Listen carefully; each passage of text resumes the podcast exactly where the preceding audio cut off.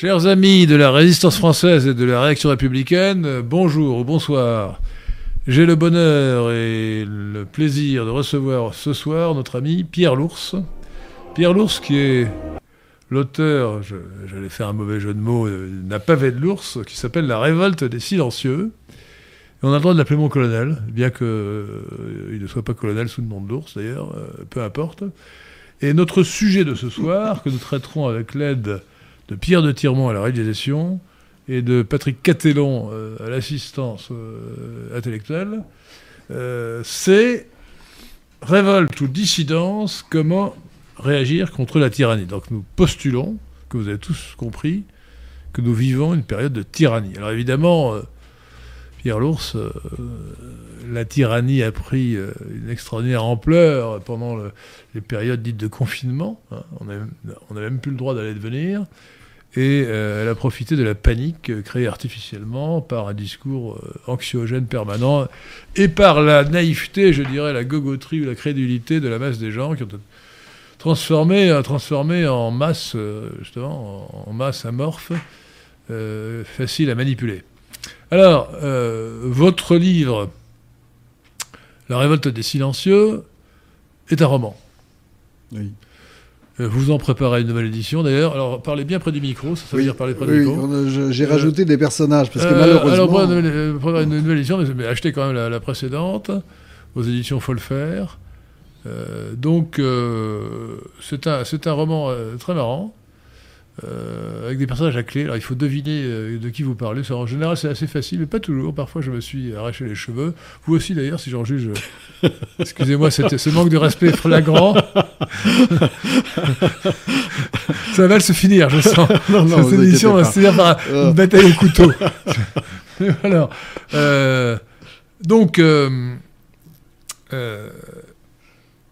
donc tout va bien. D'ailleurs, euh, Patrick Catalan s'est coupé à, moitié la barbe. Euh, il reste une moitié à couper. Ah oui, mais il a une très forte pilosité. Ah oui, alors là, vraiment, C'est trois jours, ça. bravo.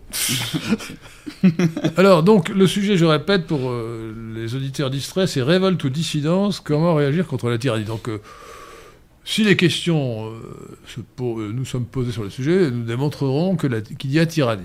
Même après la fin du confinement, nous sommes dans une période de tyrannie qui veut dire que nous ne sommes pas en démocratie. La démocratie peut théoriquement être tyrannique, mais nous ne sommes ni en démocratie, euh, ni en liberté. Euh, nous sommes dans un régime euh, d'oppression qu'on peut appeler un régime tyrannique.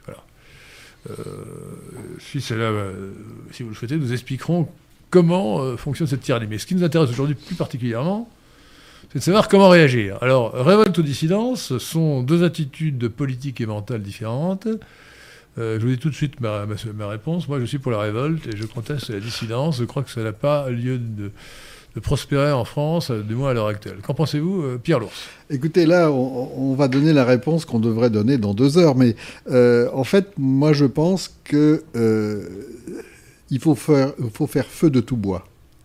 Et je pense qu'il y a des, des acteurs, il y a des citoyens, il y a des personnes qui sont plus doués pour la révolte, d'autres qui sont plus doués pour la dissidence.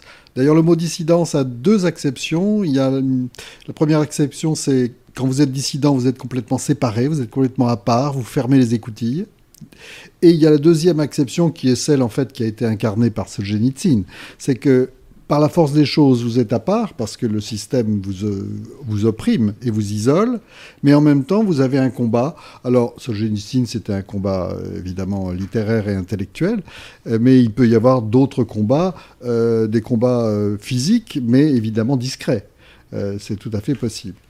Donc, et je pense en fait, et pour répondre directement à votre question, moi je pense que de toute façon, ce qui doit présider à la réaction du citoyen, de l'humain euh, face à la tyrannie, face au tyran, c'est la résistance. Il faut résister. Alors vous avez compris que c'était aussi mon point de vue, puisque maintenant j'ai décidé de commencer toutes mes tous mes exposés, toutes mes conférences, toutes mes émissions par l'expression ami de la résistance française et de la réaction républicaine. Absolument. Euh, alors, pourquoi moi ne crois-je pas à la dissidence? La dissidence, euh, je l'associe, euh, on l'associe à, un phénomène social qui a eu lieu en Union soviétique, à la fin de l'Union soviétique, pendant les 20 dernières années, euh, il faut bien comprendre que pour que la dissidence puisse prospérer, il y a deux conditions. Euh, le premier, la première condition, c'est que le système contre lequel le dissident s'insurge soit déjà mal en point, ce qui était le cas de l'Union soviétique euh, dans les 20 dernières années. Euh, parce qu'il n'y avait pas de dissident sous Staline. Hein. Le, dissident, il, avait, il pouvait décider, enfin si j'ose dire, être en dissidence. Mais ça se terminait par une batte dans la nuque, ou au mieux le goulag. C'était fini. Hein. fini. Bien sûr. donc la dissidence était impossible. Euh, impossible ou elle ne durait pas. Elle n'a mm. aucun effet, elle se terminait par euh, une élimination euh, rapide. Peut-être y avait-il, alors là je rentre dans le détail, mais une dissidence possible provisoire à l'intérieur du parti, vous voyez. mais ça s'est terminé avec l'élimination de Trotsky. Mm. Trotsky était un dissident par rapport à Staline. Mm. Il a fini par être éliminé, être obligé de partir, et d'ailleurs Staline l'a fait assassiner. Oui. Oui, et puis en a eu euh, régulièrement. Alors, donc première condition pour que la dissidence puisse prospérer, c'est que le régime soit à bout de souffle. Malheureusement, euh, le régime cosmopolite que nous vivons, euh, la dictature, la, pardon, préfère le terme de tyrannie, parce que la dictature, c'est peut-être bien. Vous savez, le, dictateur romain, c'était quelqu'un qui sauvait. L'article 16 de la Constitution française, c'est une forme de dictature, c'est bien. Ça peut être bien. Donc la, tyrannie, ça c'est toujours mauvais. La tyrannie que nous vivons ne me paraît pas du tout à bout de souffle. Elle est bien installée euh, dans presque la totalité des mondes occidentaux, avec quelques exceptions. Euh, en Italie, mais aujourd'hui avec Mélanie, Giorgia Mélanie, que je salue. C'est une jolie femme, et en plus une femme de tête. Euh, et, et, donc, la, première condition n'est pas réunie. La deuxième condition non plus, c'est-à-dire qu'il faut que le dissident, dans le pays, soit appuyé de l'extérieur. Et les dissidents, Sakharov, etc., euh, et Solzhenitsyn ont bénéficié d'une propagande bonne, mais gigantesque dans les médias et dans le monde occidental, pendant, la, guerre froide. Et euh, comme euh, l'URSS était moins était devenu euh, mollassonne, tyrannie mollassonne, cette euh, répercussion, euh, euh, cet écho que les dissidents trouvaient en Occident était connu à l'intérieur de l'URSS et permettait à la dissidence d'agir effectivement, sur le système, ce qui a abouti à Gorbatchev, l'idiot utile de l'Occident, qui a liquidé l'URSS en croyant qu'on pouvait la réformer. Oui.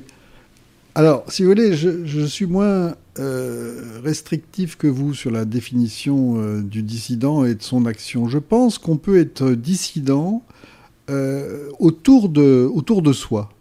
Je pense que euh, on, peut avoir euh, une pensée, élaborer une pensée, élaborer une manière d'être, poser des questions, susciter des interrogations, susciter des prises de conscience, dans justement dans une entreprise de dissidence.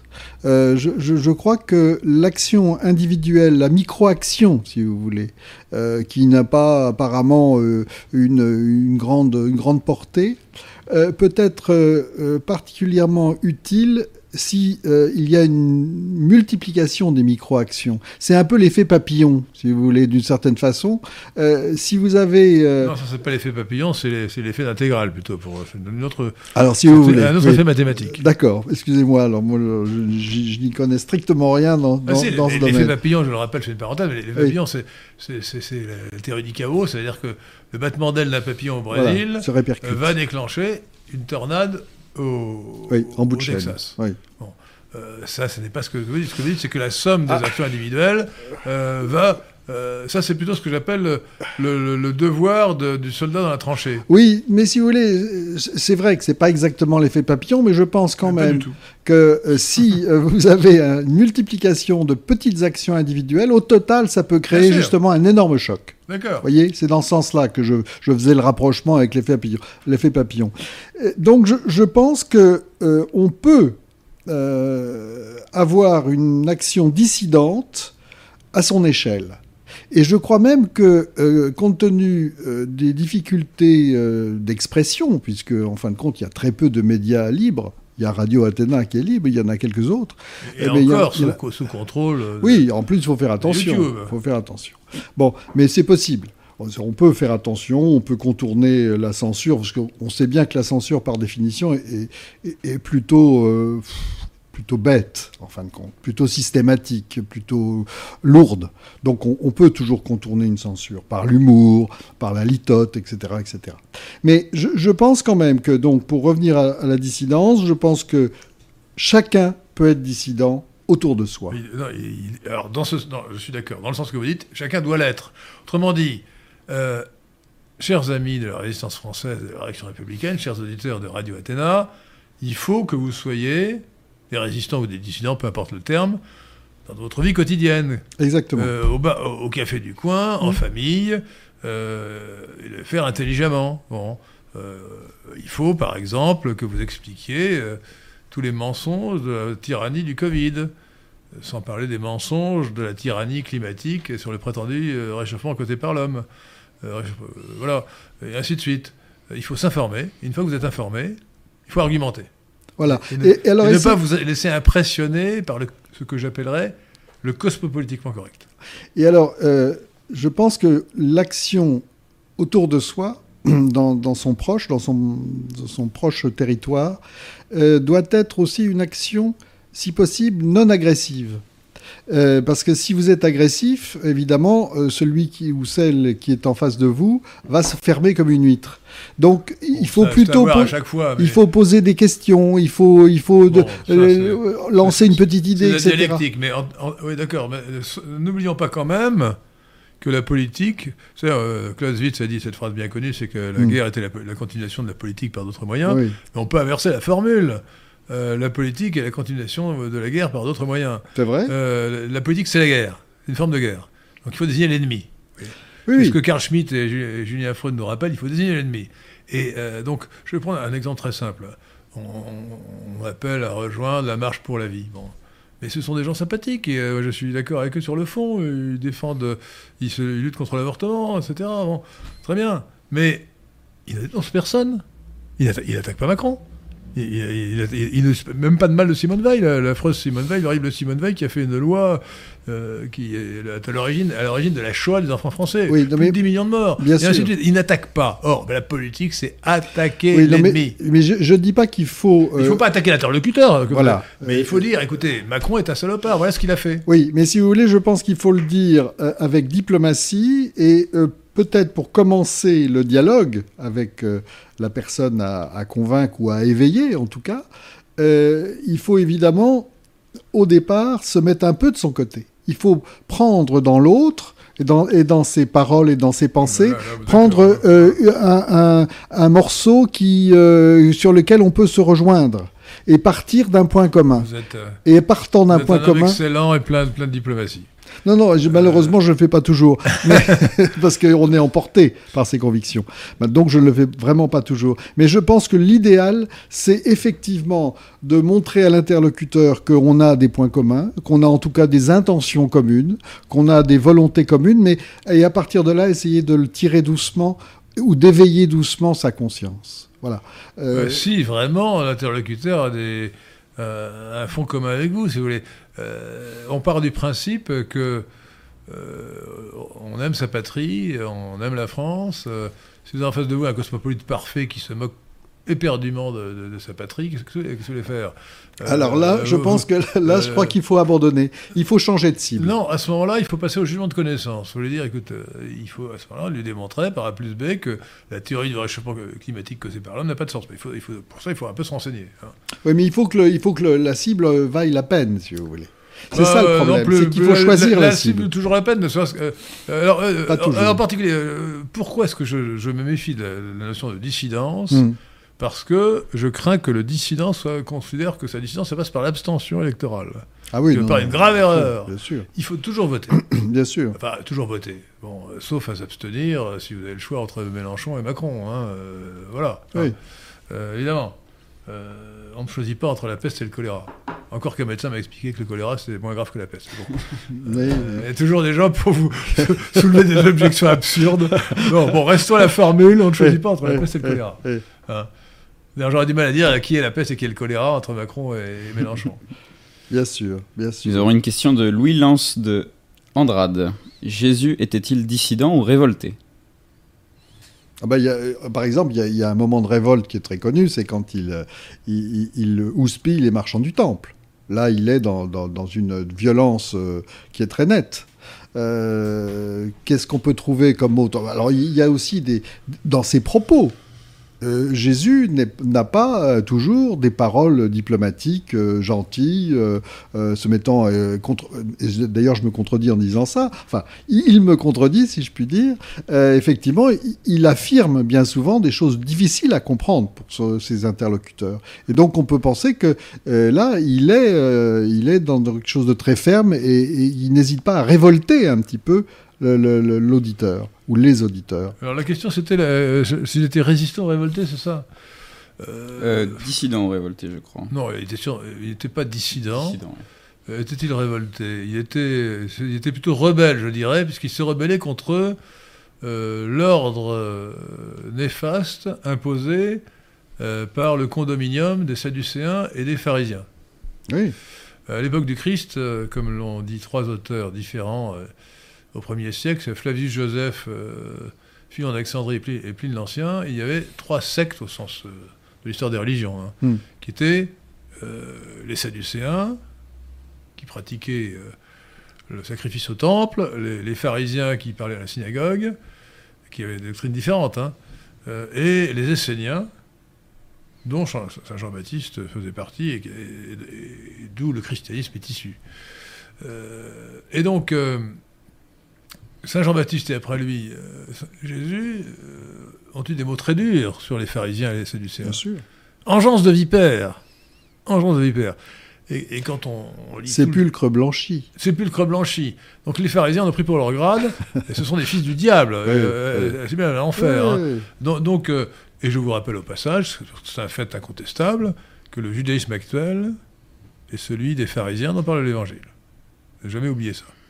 Quand on, vous dit Jésus était juif, d'accord, il était juif, il n'était pas pharisien. Il n'y a pas que les juifs qui sont pharisiens, Henri. Hein. Non, non. Euh, parce qu'on en rencontre tous les jours dans la rue. Attendez, ne, jouez Et pas dans sur les églises. Ne jouez pas sur le sens des mots. Le mot pharisien a pris effectivement une acception différente, celle d'hypocrite, mais le, pharisaïsme, c'est une, une, des sectes, une des trois sectes, euh, avec sa doctrine et ses pratiques, et euh, c'est le judaïsme actuel qui s'est donné le Talmud. C'est le Talmud qui le définit et pas, et pas la Torah pas la, Bible. Euh, et donc, euh, oui, Jésus, euh, Jésus est un combattant en réalité. Ah est un combattant.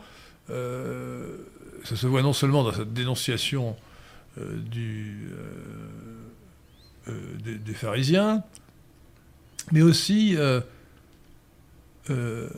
beaucoup, de beaucoup d'autres façons. lorsqu'on dit, lorsqu'il dit aimez vos ennemis,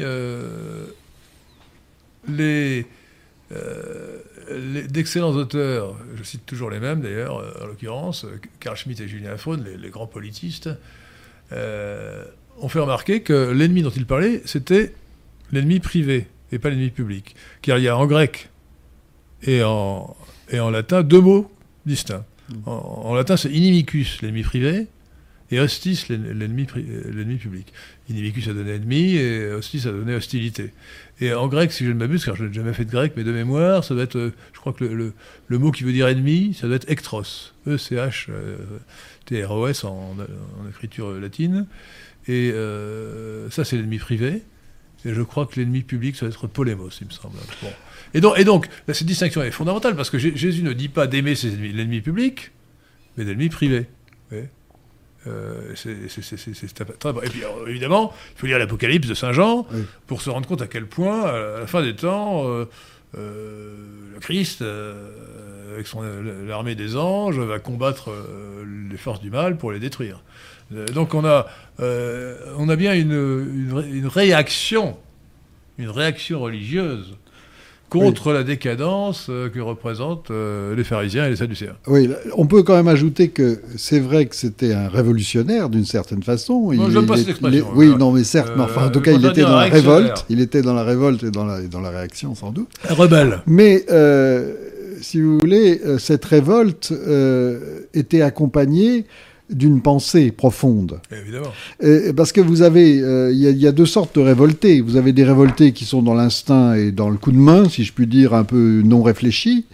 Et vous en avez d'autres qui, effectivement, euh, vivent leur révolte comme l'aboutissement, en quelque sorte, de l'élaboration théorique de leur pensée, de, de, leur programme, en quelque sorte, de leur programme théorique. Euh, donc, euh, moi, je pense que c'était un combattant complet. Et quand on est complet, on est à la fois dissident, résistant et révolté à certains moments. je pense qu'il y a des moyens d'action dans cette, euh, dans, cette, euh, dans cette révolte globale euh, qui peuvent varier en fonction du temps et de l'ennemi. Parce que, en fait, tout ça, c'est un peu la, la méthode des résistants qu'on a bien connu dans notre histoire, c'est-à-dire que, et, dans notre histoire et dans, l'histoire du monde, c'est-à-dire qu'un résistant choisit, il a un programme, bien entendu, qui peut être plus ou moins simple, plus ou moins bon, mais enfin, il a un programme, et ensuite, il choisit son ennemi, il choisit son moment, il choisit ses armes, il choisit son terrain, euh, et, donc tout ça, il y a un choix pour évidemment faire avancer sa cause, euh, qui est un choix tactique ou stratégique. Euh, et donc, c'est pour ça que je crois qu'il faut avoir plusieurs euh, flèches euh, à son arc, plusieurs armes. ça me fait penser d'ailleurs cette, cette question d'ordre religieux à la notion de guerre juste. Le, le citoyen doit mener une guerre juste au sens politique du terme pour le bien commun, ce qui implique de combattre la tyrannie qui détruit la France. Parce que euh, s'il faut lutter contre cette tyrannie, ce n'est pas simplement parce qu'elle est tyrannique. C'est-à-dire qu'elle nous prive de nos libertés. C'est aussi parce qu'elle conduit la France, et d'ailleurs tout le monde occidental, à la disparition, à la décadence, à la, euh, dégénérescence complète. Hein. Euh, ça se voit depuis la révolution cosmopolite de 1968 dans tous les domaines. Hein. on est dans la dégénérescence complète. La destruction de la famille. Je vais donner un exemple très simple qu'il faut toujours avoir en tête. Il y avait, euh, en 1789, il y avait 1% de naissances hors mariage. En 1968, en France, il y avait 5% de naissances, hors mariage. Hors mariage. Aujourd'hui, 60%. Hmm. Vous voyez? Voyez ce que ça représente comme dénaturation de la famille? C'est monstrueux, mais c'est monstrueux.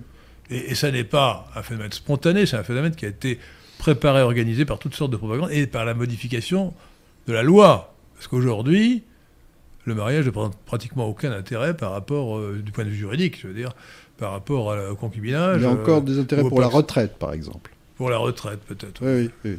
Alors, c'est quand même assez marginal. Oui, hein. non, pas forcément, puisque par exemple, quelqu'un qui, euh, le, conjoint qui est marié, enfin les, deux conjoints, si le, celui qui subsiste après le décès de l'autre va toucher la moitié de la retraite. Alors, le. En gros. Êtes-vous sûr que lorsqu'il y a Pax, il n'y a pas de. Ah non, non, il n'y a pas ça. Non, le, le Pax vaut pour l'héritage, à condition que vous fassiez un, euh, testament, euh, mais pas pour la retraite. Oui, mais euh, cela, dit, cela dit, comme les femmes vivent plus longtemps que les hommes, l'homme en réalité n'a aucun intérêt à se marier. oui, mais la femme, oui. pour, deux, pour deux raisons. la première, c'est que de toute façon, si c'est lui qui travaille, qui, qui a tout au moins le, plus gros salaire des deux, euh, il a peu de chances de bénéficier de la retraite de sa femme après sa mort. Et puis également, euh, il faut savoir qu'en cas de divorce, les divorces sont très fréquents, euh, les juges ah, Sont, toujours, sont tous des femmes et donnent systématiquement raison à la femme. Hmm. Même si elle a trompé son mari comme dans un bois, même si elle est dans, les partouzes, elle va quand même partir avec les enfants et avec une indemnité. Ah, ça, il donc, donc en réalité, je suis obligé de dire aux hommes, mariez-vous parce que c'est votre devoir, et sachez qu'il faut trouver une femme sérieuse qui vous fera de beaux enfants mais euh, que si ce n'est pas le cas, bah, il vous en cuira. Alors, je pense qu'on pourrait préciser euh, l'acception, la définition du tyran. Alors, j'ai regardé par exemple dans le Larousse. Et ils disent, grec. Ils disent celui qui dans le monde grec avait un pouvoir absolu après s'être emparé par la force de ce pouvoir.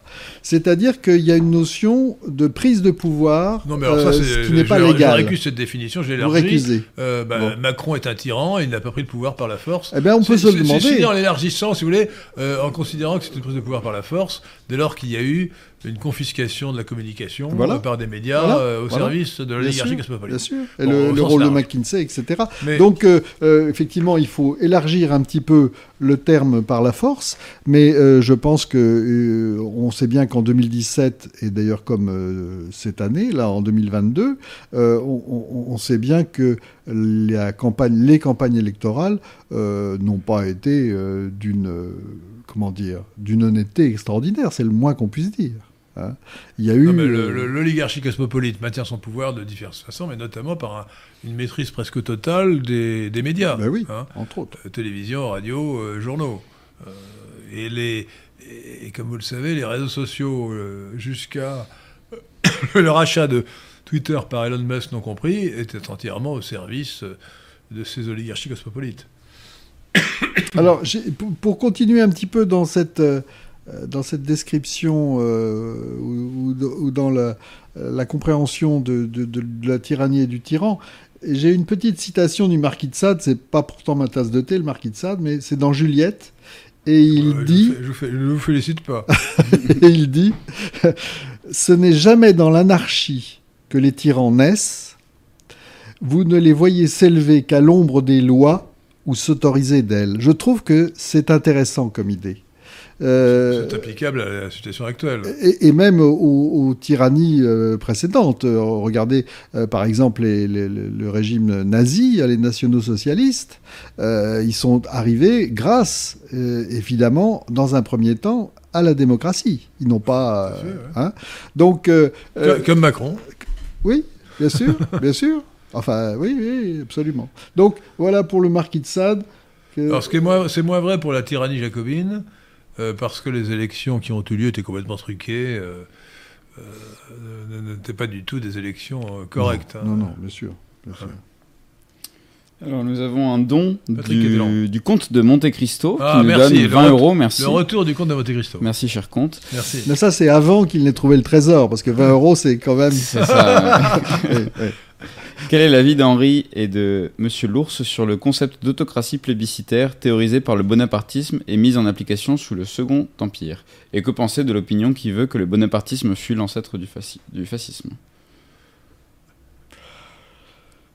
Bon, là, on en vient, enfin, on peut élargir un petit peu euh, et parler justement, effectivement, des dictateurs romains, euh, de la dictature provisoire prévue par l'article 16 dans la Constitution de 1958, où effectivement, face à une situation euh, dramatique, euh, euh, les pouvoirs en place, les pouvoirs légitimes en place, décident de confier à un homme, pour une durée limitée, tous les pouvoirs pour qu'il rétablisse la situation.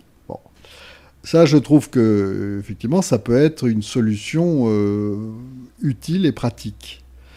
Maintenant, tout le problème, c'est de savoir si cette situation de base, qui est tout à fait bonne, ne va pas dégénérer. Où est la, la- quand est-ce qu'elle va, véritablement s'arrêter? Est-ce qu'il ne va pas y avoir une, une dégénérescence et, et euh, est-ce qu'on ne va pas passer du dictateur éclairé au, au tyran, euh, au, au tyran épouvantable? Euh, Je crois que dans toutes ces... De toute façon, dans, dans le- dans la vie politique, il faut toujours être vigilant. Alors, le- la notion d'autocratie plé- plébiscitaire s'applique très bien à Napoléon III, euh, mais il faut bien comprendre que ça ne fonctionne que parce que le référendum en question, appelé plébiscite, euh, n'est pas euh, réalisé dans des conditions euh, démocratiques. Si il y a un délai suffisant pour la campagne, si les opinions hostiles peuvent s'exprimer, il n'y a pas d'autocratie. Le peuple, à ce moment-là, est capable de dire non. Alors capable... Euh, on l'a- vu d'ailleurs, on l'a vu d'ailleurs sous De Gaulle lorsque Oui. De Gaulle a perdu son référendum en 1969. Oui. Bon, euh, deuxièmement, euh, le, le bonapartisme est-il à l'origine du fascisme? À mon avis, pas du tout. Alors je vous renvoie au, au livre, au livre du CDH, Carrefour de l'horloge, à l'époque Club de l'horloge.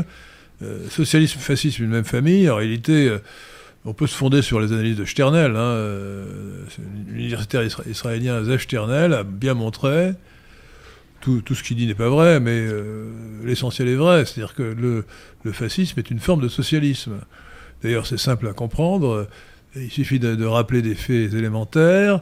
Euh, Benito Mussolini, le fondateur du fascisme, enfin du fascisme archétypal, celui qui a donné son nom à l'ensemble des mouvements fascistes, était en 1914 le directeur de l'Avanti. Mhm. C'était avant la division, avant la révolution bolchevique et avant la division du mouvement socialiste euh, en communiste et socialiste.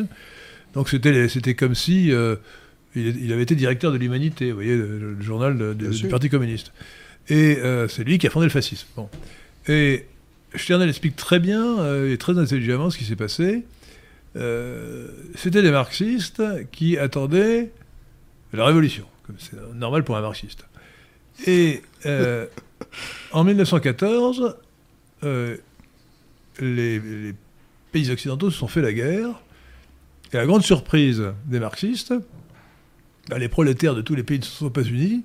Euh, ils sont au contraire, de- ils se sont montrés patriotes. En tout cas, ils se sont laissés enrégimenter. Ils ont combattu pour leur patrie. Et il n'y a pas eu beaucoup de déserteurs. Et, les, socialistes de chaque pays se sont en grande majorité ralliés euh, à la défense nationale ou à l'action nationale de défense ou de combat contre l'ennemi. Bon. Et euh, à ce moment-là, une partie des socialistes, toujours révolutionnaires, ont remplacé le prolétariat par la nation comme euh, euh, instrument de la révolution. C'est ça qui a constitué le fascisme. Et le fascisme, sous toutes ses formes, euh, euh, allemande euh, ou italienne, et aussi euh, euh, roumaine, et aussi dans une certaine mesure espagnole avec les phalanges, est un mouvement révolutionnaire qui veut créer l'homme nouveau. Alors le cas, le cas de, Hitler est particulièrement intéressant parce que Hitler était socialiste.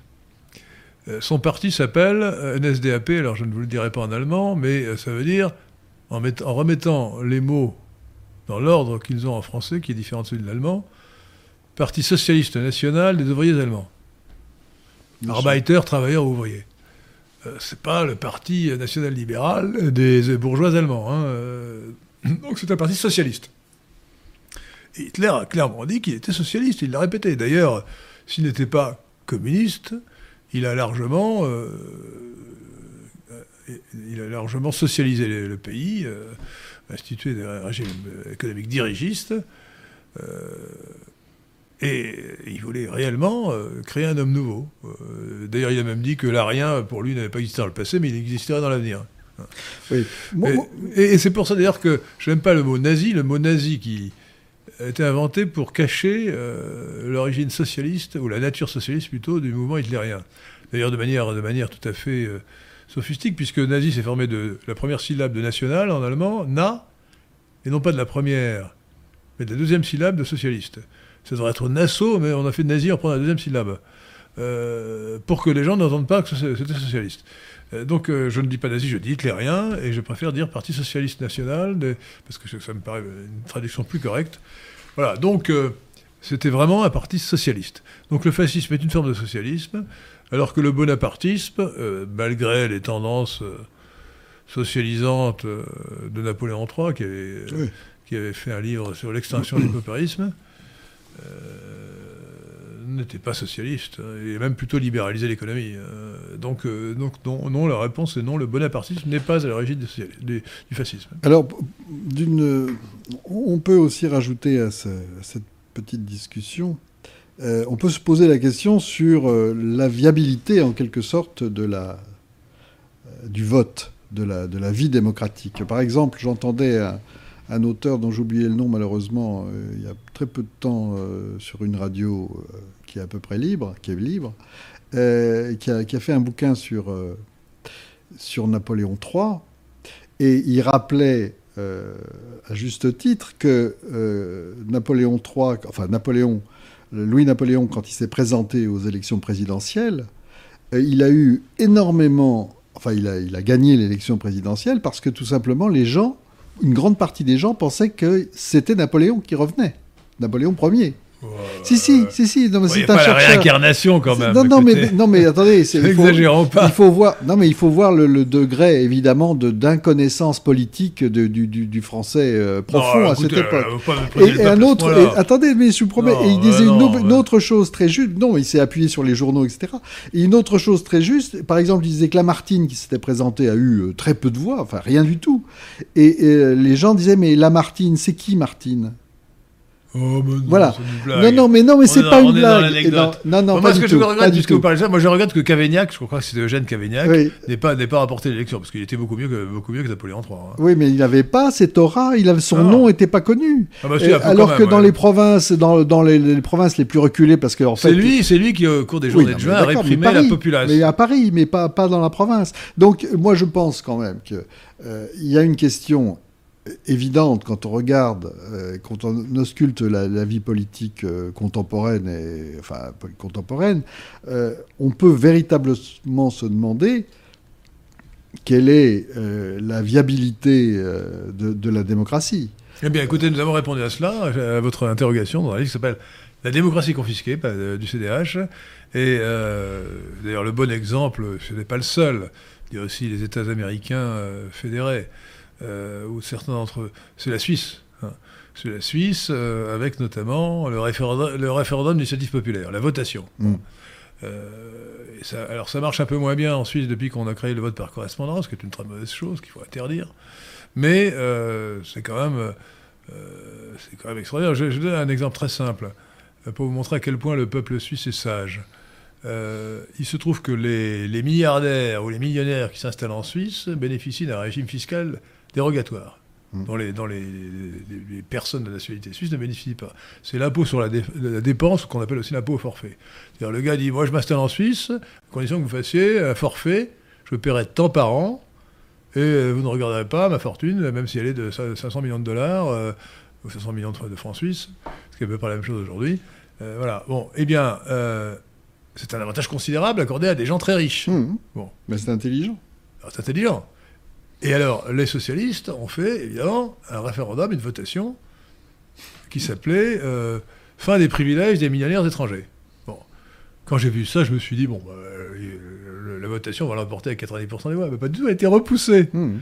La majorité des voix et la majorité des cantons. Oui, Et alors, l'argument était, l'argument était, était notamment de dire, premièrement, cette loi porte atteinte à la liberté des cantons, parce que certains cantons ne le faisaient pas. Hum. Donc on veut imposer au niveau, au niveau fédéral une disposition qui va réduire l'autonomie des cantons. Donc en soi c'est choquant. C'est une question de, de principe constitutionnel. Et la deuxième raison, c'est que dans certains cantons, on disait, mais écoutez, nous, nous le faisons, si, euh, si on supprime cette disposition, bah, ça va, nous allons perdre autant, ils vont être obligés d'augmenter de 20% l'impôt sur, le revenu. Alors les, les Suisses sont des gens très sages, ils ont rejeté. Oui, mais voilà. C'est un exemple, un exemple Ah extrême. oui, mais voilà, Extrême. mais c'est extrême et c'est de la sagesse, effectivement. Et Mais- com- mais mais combien il y a de, de gens et de populations sages dans le monde? Mais je ne suis pas d'accord, c'est une question de procédure. Oui, Pour- oui, mais bien pour sûr. moi, les Français seraient aussi mais- sages que les de Suisses taille. si la procédure était la même. Donc nous avons fait d'ailleurs, le PNL, le Parti National Libéral, a fait une proposition de loi constitutionnelle instituant le référendum d'initiative populaire, Oui. qui doit, être en, qui doit être en ligne sur le site euh, Natlib, hein, je suppose. hein.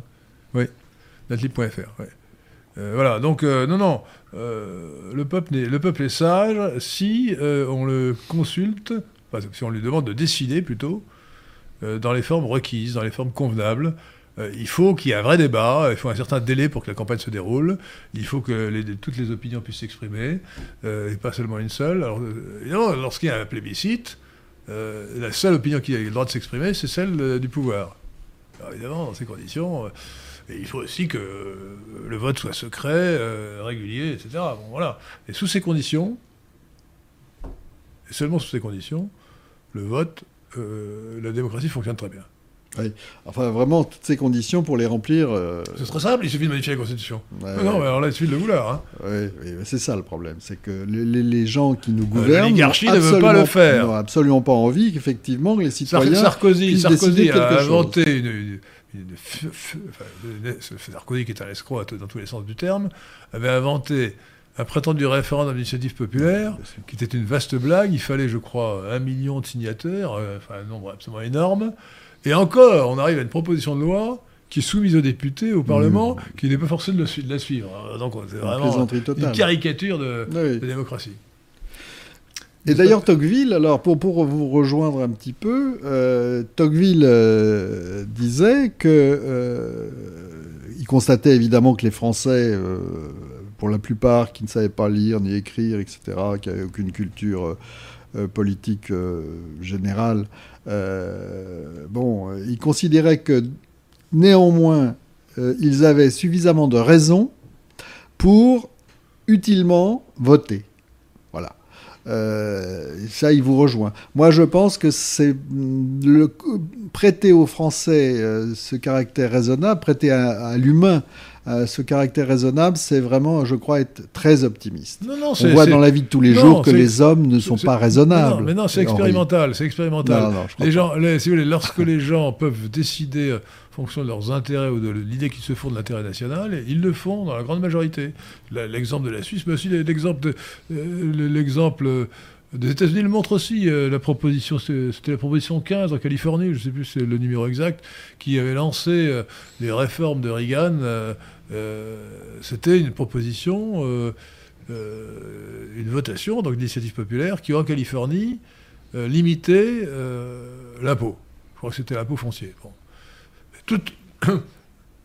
comme, comme en Suisse, la plupart du temps, toute la classe politique était contre, toutes les institutions, les journaux étaient contre les, euh, les, les, syndicats étaient contre, les églises étaient contre, et ainsi de suite, tout le monde était contre. Bon. Et elle l'a emporté. Alors on disait, mais c'est affreux, on être obligé de, licencier des fonctionnaires, etc. Et elle l'a emporté, c'est-à-dire, effectivement, à la suite de cette votation réussie, euh, la Californie, l'État de Californie a été obligé de licencier beaucoup de fonctionnaires. Il y, a un autre exemple qui est beaucoup plus proche, c'est le référendum de 2005, où effectivement... Euh, j'aurais dû plus rendre cet exemple. Là, il y a eu un vrai débat. Oui. Quasiment 99% des médias étaient pour, ah et, faisaient une propagande intense. Euh, et bien malgré ça, euh, le, malgré ça, le, le nom l'a emporté euh, le 29 mai 2005, si je m'abuse. Mais bien entendu, il faut ajouter tout de suite après qu'il y a la déni de démocratie, puisque Sarkozy, c'était escroc, politique notamment, mais pas seulement. J'espère qu'il sera condamné en appel pour son affaire de, de corruption, euh, Sarkozy a raconté dans sa campagne de 2007 qu'il allait faire un mini-traité, hmm. puisque le traité de Constitution européenne avait été repoussé. Un mini-traité. en fait, de mini-traité, le traité de Lisbonne qu'il a signé euh, est un maxi-traité. Euh, on a réécrit l'ancien traité sous une autre forme, pour duper l'opinion. Et Giscard d'Estaing, qui était l'auteur du premier, du premier traité, de la Constitution européenne, on avait retiré le nom de constitution, a dit 89% des dispositions sont les mêmes, sur le fond. Bon. Alors c'est une véritable forfaiture collective, forfaiture d'abord de, euh, Sarkozy, mais aussi des députés et des parlementaires qui ont voté ça. Ils ont voté, ils ont adopté un traité qui était le même que celui que le peuple avait repoussé. Mais écoutez, dans un pays normal, ces gens-là devraient passer en cours de, justice. Euh, il a supprimé le crime de haute trahison. il a supprimé le crime de haute trahison, euh, D'accord. Euh, il faudrait, il faudrait rétablir ce crime rétroactivement pour Sarkozy. Mm, absolument. Mais enfin, je, je, pense quand même, Henri, que franchement, quand vous regardez la vie des, des, des, des, humains en règle générale et même sa propre vie, on se rend bien compte qu'il y a des tas de moments où on ne prend pas des décisions raisonnables, des décisions fondées. On prend bien souvent des décisions qui sont dictées par l'instinct, qui sont dictées, dictées par le sentiment. C'est beaucoup moins le cas pour les élections, pour les élections, non, pas pour les élections, justement, pour les référendums, parce que pour les élections, on vote pour un homme, et ça c'est beaucoup plus difficile de choisir un homme. Mais en revanche, lorsque c'est un référendum qui porte sur un sujet déterminé, est-ce que vous voulez augmenter les impôts et les diminuer, là, euh, c'est là vraiment que euh, l'expérience des hommes. Lisez notre, livre euh, La démocratie confisquée, euh, qui d'ailleurs malheureusement, je crois qu'il n'est plus disponible que chez nous, hein, parce que les éditions Picolec avaient fait faillite. mais vous pouvez le commander sans doute au CDH, 4 rue de Stockholm par 8e, 4 rue de Stockholm par 8e. et donc, non, l'expérience montre que les gens tirent parti de leur expérience, écoutent bien les débats, euh, attention, hein, il faut que le vote soit libre. Le vote, le, vote obligatoire est une, catastrophe, parce que là, à ce moment-là, les gens votent n'importe quoi. Il faut que les gens fassent la démarche d'aller voter. Déjà, ça prouve qu'ils sont motivés et qu'ils ont une idée de ce qu'ils doivent voter. Donc l'expérience et la raison nous montrent que ça marche très bien, le référendum fonctionne très bien si les, euh, si les règles sont bonnes. Voyez, voyez notre proposition de loi qui vous convaincra. Euh, Je n'y manquerai pas. Mais enfin, il y a du boulot quand même. Nous avons une question de Maxence de Touraine. Euh, Vincent Renoir et les révisionnistes ne sont-ils pas les dissidents les plus valeureux? Moi, si vous voulez, je, pense que euh, il y a des batailles. Là, ça revient à, choisir son sujet de résistance, ses combats de résistance. Euh, je, pense que le révisionnisme, ce n'est pas, à mon sens, un sujet de bataille qui est fondamental de nos jours. De nos jours, pour nous sauver, pour nous sauver maintenant, si vous voulez. Euh, c'est intéressant comme, comme, euh, comme sujet. Il y a des tas de choses à dire, euh, il y a des tas de choses à éclaircir certainement. Mais actuellement, nous sommes dans un moment on ne peut plus crucial et on ne peut plus où, il faut véritablement être efficace et aller à l'essentiel. Et je ne pense pas que pour actuellement ça fait partie des choses essentielles. C'est comme, si vous voulez, euh, je, pense que euh, dans, la, dans la droite ou plus ou moins patriotique, vous avez des, gens très différents. Euh, vous prenez Asselineau, vous prenez Philippot, vous prenez Marine Le Pen, vous prenez Marion Maréchal, vous prenez De Villiers, vous prenez Ciotti, par exemple. Bon, vous allez me dire le dernier, là, oh, vous croyez vraiment qu'il peut contribuer à quelque chose? Non, je ne crois pas. Bah, moi, j'aimerais bien qu'il puisse contribuer un tout petit peu. Ne vous l'aurez pas. Je pense, bah, peut-être, c'est fort probable, mais je pense qu'il faut. Un Il faut, je crois qu'il faut, si vous voulez, regrouper le plus possible euh, toutes les euh, toutes les bonnes volontés, parce qu'on est dans une situation on ne peut plus. Je, crois que, je, crois que, euh, comme vous le savez, les, idées révisionnistes sont condamnées par la loi Guesso du 13 juillet 1990. Alors, il faut, il faut défendre la liberté d'opinion toutes les opinions doivent être libres. Euh, si on pense que une opinion est absurde et ridicule, il ne pas de raison pour l'interdire. Non, il faut euh, les, les, platistes, les, les, platistes qui prétendent que la Terre est plate, ou les présentistes qui prétendent que toute l'histoire a été inventée, ont le droit de s'exprimer. Il faut débattre avec eux. Donc, le, pour ce qui est de Vincent Renoir, je, je m'étonne qu'il ait été mis en prison en Écosse, puisque en théorie, euh, euh, il n'y a pas de loi Guesso euh, en Grande-Bretagne, et donc je ne vois pas pourquoi il a été mis en prison. Je suppose qu'il va être libéré. Le problème, c'est qu'il il est étranger en, Grande-Bretagne, et donc il peut sans doute, sinon, être extradé, du moins être expulsé. Bon, je, fais des vœux pour qu'il puisse rester à l'abri de la loi française, qui est une loi tyrannique, justement, qui interdit le délit, d'opinion. Et dans un pays libre, il n'y a pas de délit d'opinion. Bon, et donc le délit d'opinion a commencé avec la loi Guesso euh, non, euh, pardon, elle a commencé avec la loi Pleven du 1er juillet 1972. Euh, elle s'est aggravée avec la loi Guesso du 13 juillet 1990. il faut se battre. Je pense qu'on reconnaît un, véritable homme de droite, qui n'est pas un candole, au fait qu'il demande la abrogation de toutes les lois. Ah oui, mais bien entendu. Qui créent un délit d'opinion. ce n'est d'ailleurs que, que, que, demander ce que d'adopter la situation américaine, ou d'adopter la situation qui prévalait en France jusqu'en 1972, liberté d'opinion. Euh, bah on, peut, soutenir toutes les opinions qu'on veut, euh, librement. Bon, ça c'est un principe absolu.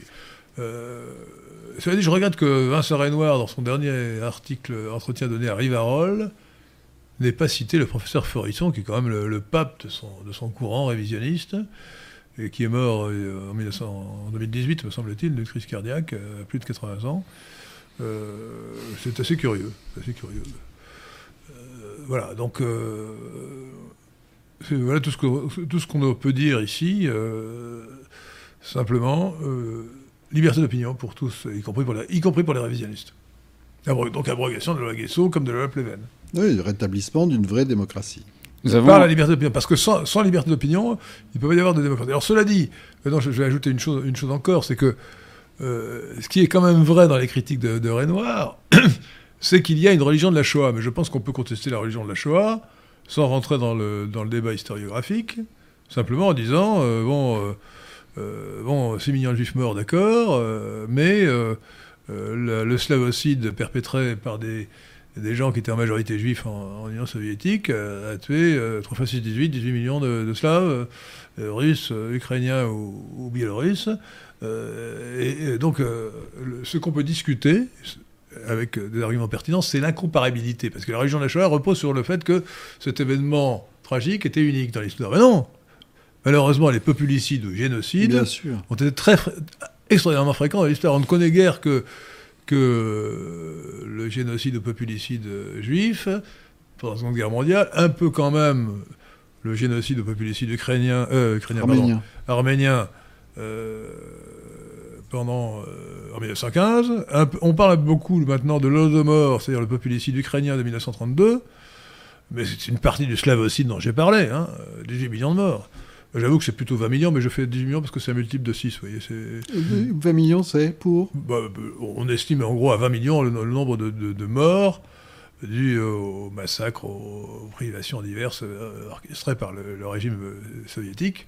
Pas seulement en Ukraine. Entre, non, pas seulement en Ukraine, entre 1917 et 1953, ah, oui, de Staline. Oui, oui, bien sûr. Euh, et, euh, en Ukraine, je crois que c'est 5-6 millions. On, donne des chiffres total. Ah, bon, tout ça, c'est. Alors c'est pour ça. Alors, mais, mais, les chiffres sont tellement. De toute façon, c'est tellement épouvantable tout ça, c'est que, que comment on ne peut pas dire qu'il y a incomparabilité du génocide juif. Il y a beaucoup d'autres génocides qui sont euh, aussi atroces, qui ont été perpétrés d'une autre façon ou pas.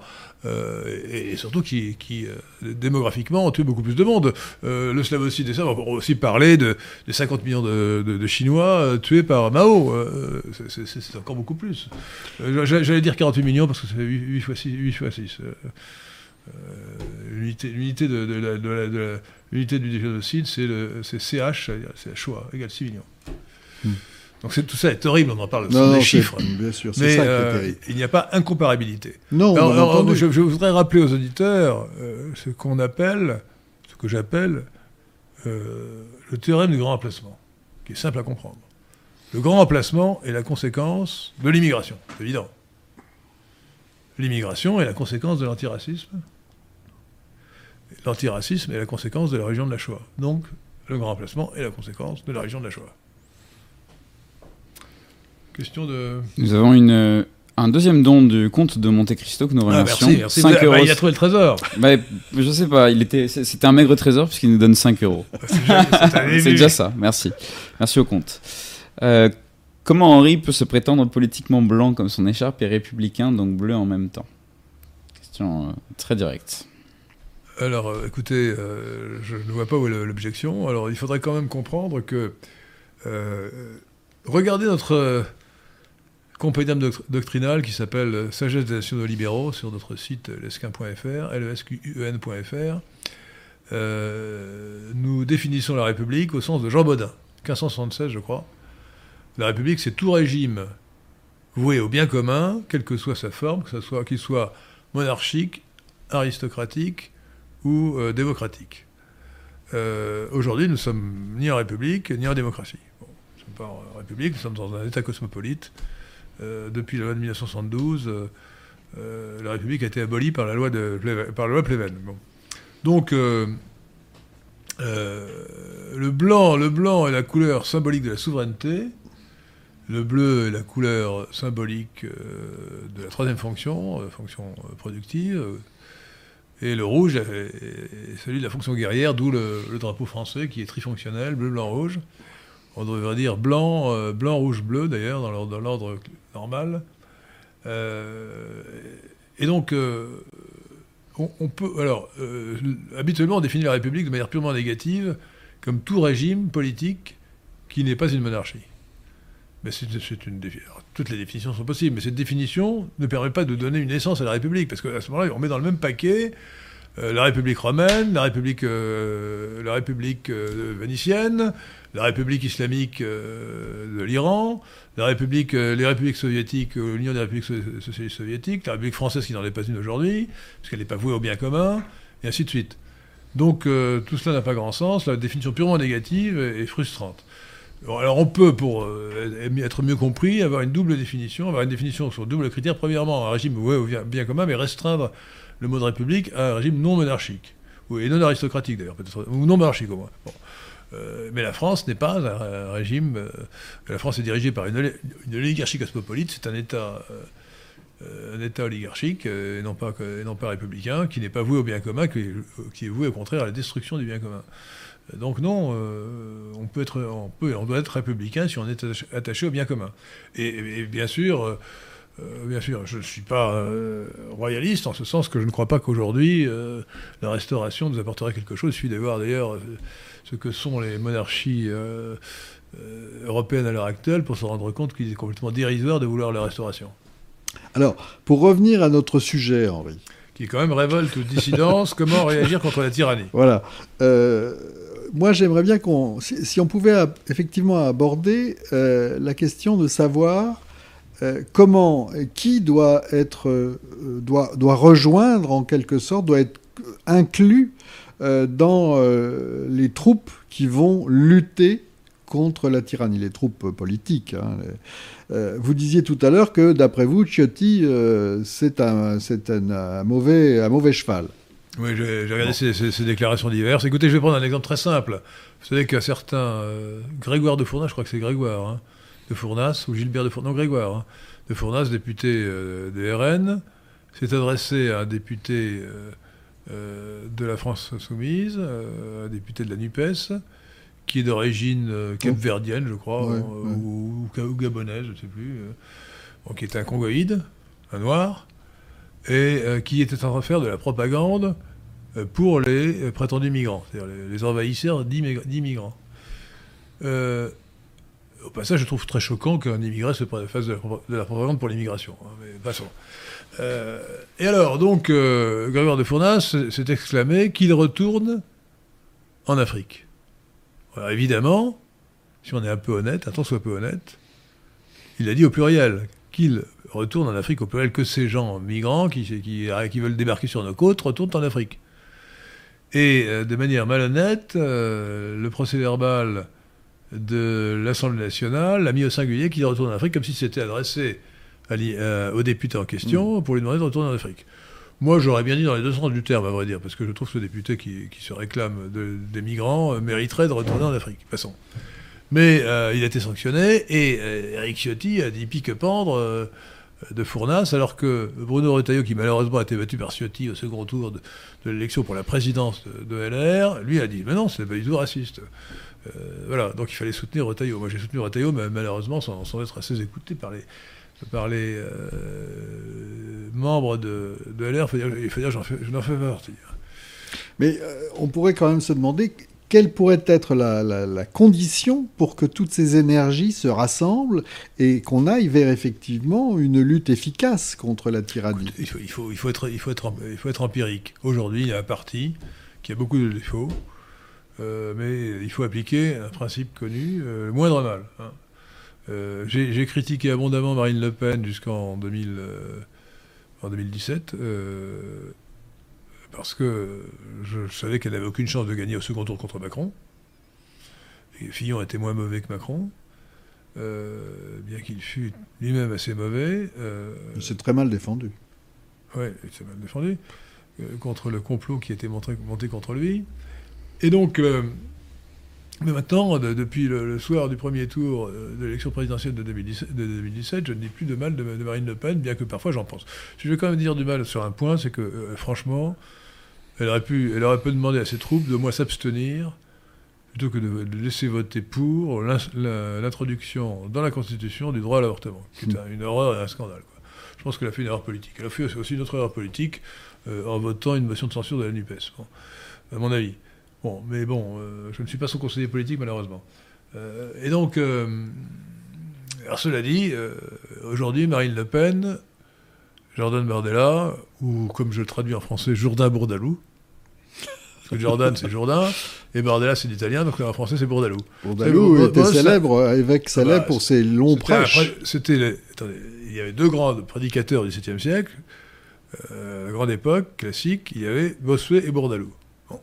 Et Bourdalou est, paraît-il, encore meilleur orateur que, que Bossuet, c'est peu dire. Hein. Et vous savez que c'est devenu un nom, un nom, euh, un nom commun, un Bourdalou.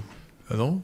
Ben, Un Bourdalou, parce que comme les prêches étaient très très longs, euh, les, les, femmes euh, venaient avec un petit récipient pour pouvoir se soulager, oh, soulager leur, vessie. C'est dégoûtant. pendant bon, écoutez, vous dites des horreurs, monsieur, l'ours. Mon colonel, vous dites des horreurs. Et donc, et donc par exemple, quand on vous dans un hôpital, on vous apporte euh, un petit urinoir là, je sais plus ah, c'est dégoûtant. Mais arrêtez ça, ça s'appelle aussi un bourdalou. J'ai tourné de l'œil. Non mais attendez, donc en tout cas, bah, Jourdain Bourdalou, moi c'est le surnom que je lui donne pour traduire en français, pour, pour qu'il s'assimile vraiment puisqu'il est d'origine italienne, hein, euh, voilà, avec un arrière-grand-père euh, kabyle, paraît-il. Euh, voilà, ce qui n'est pas gênant. Bon, donc, donc le parti de Marine Le Pen, Jean Bourdalou, etc., et de Grégoire de Fournas est aujourd'hui le meilleur, c'est-à-dire le moins mauvais. Voilà. Donc moi, j'appelle à voter pour lui.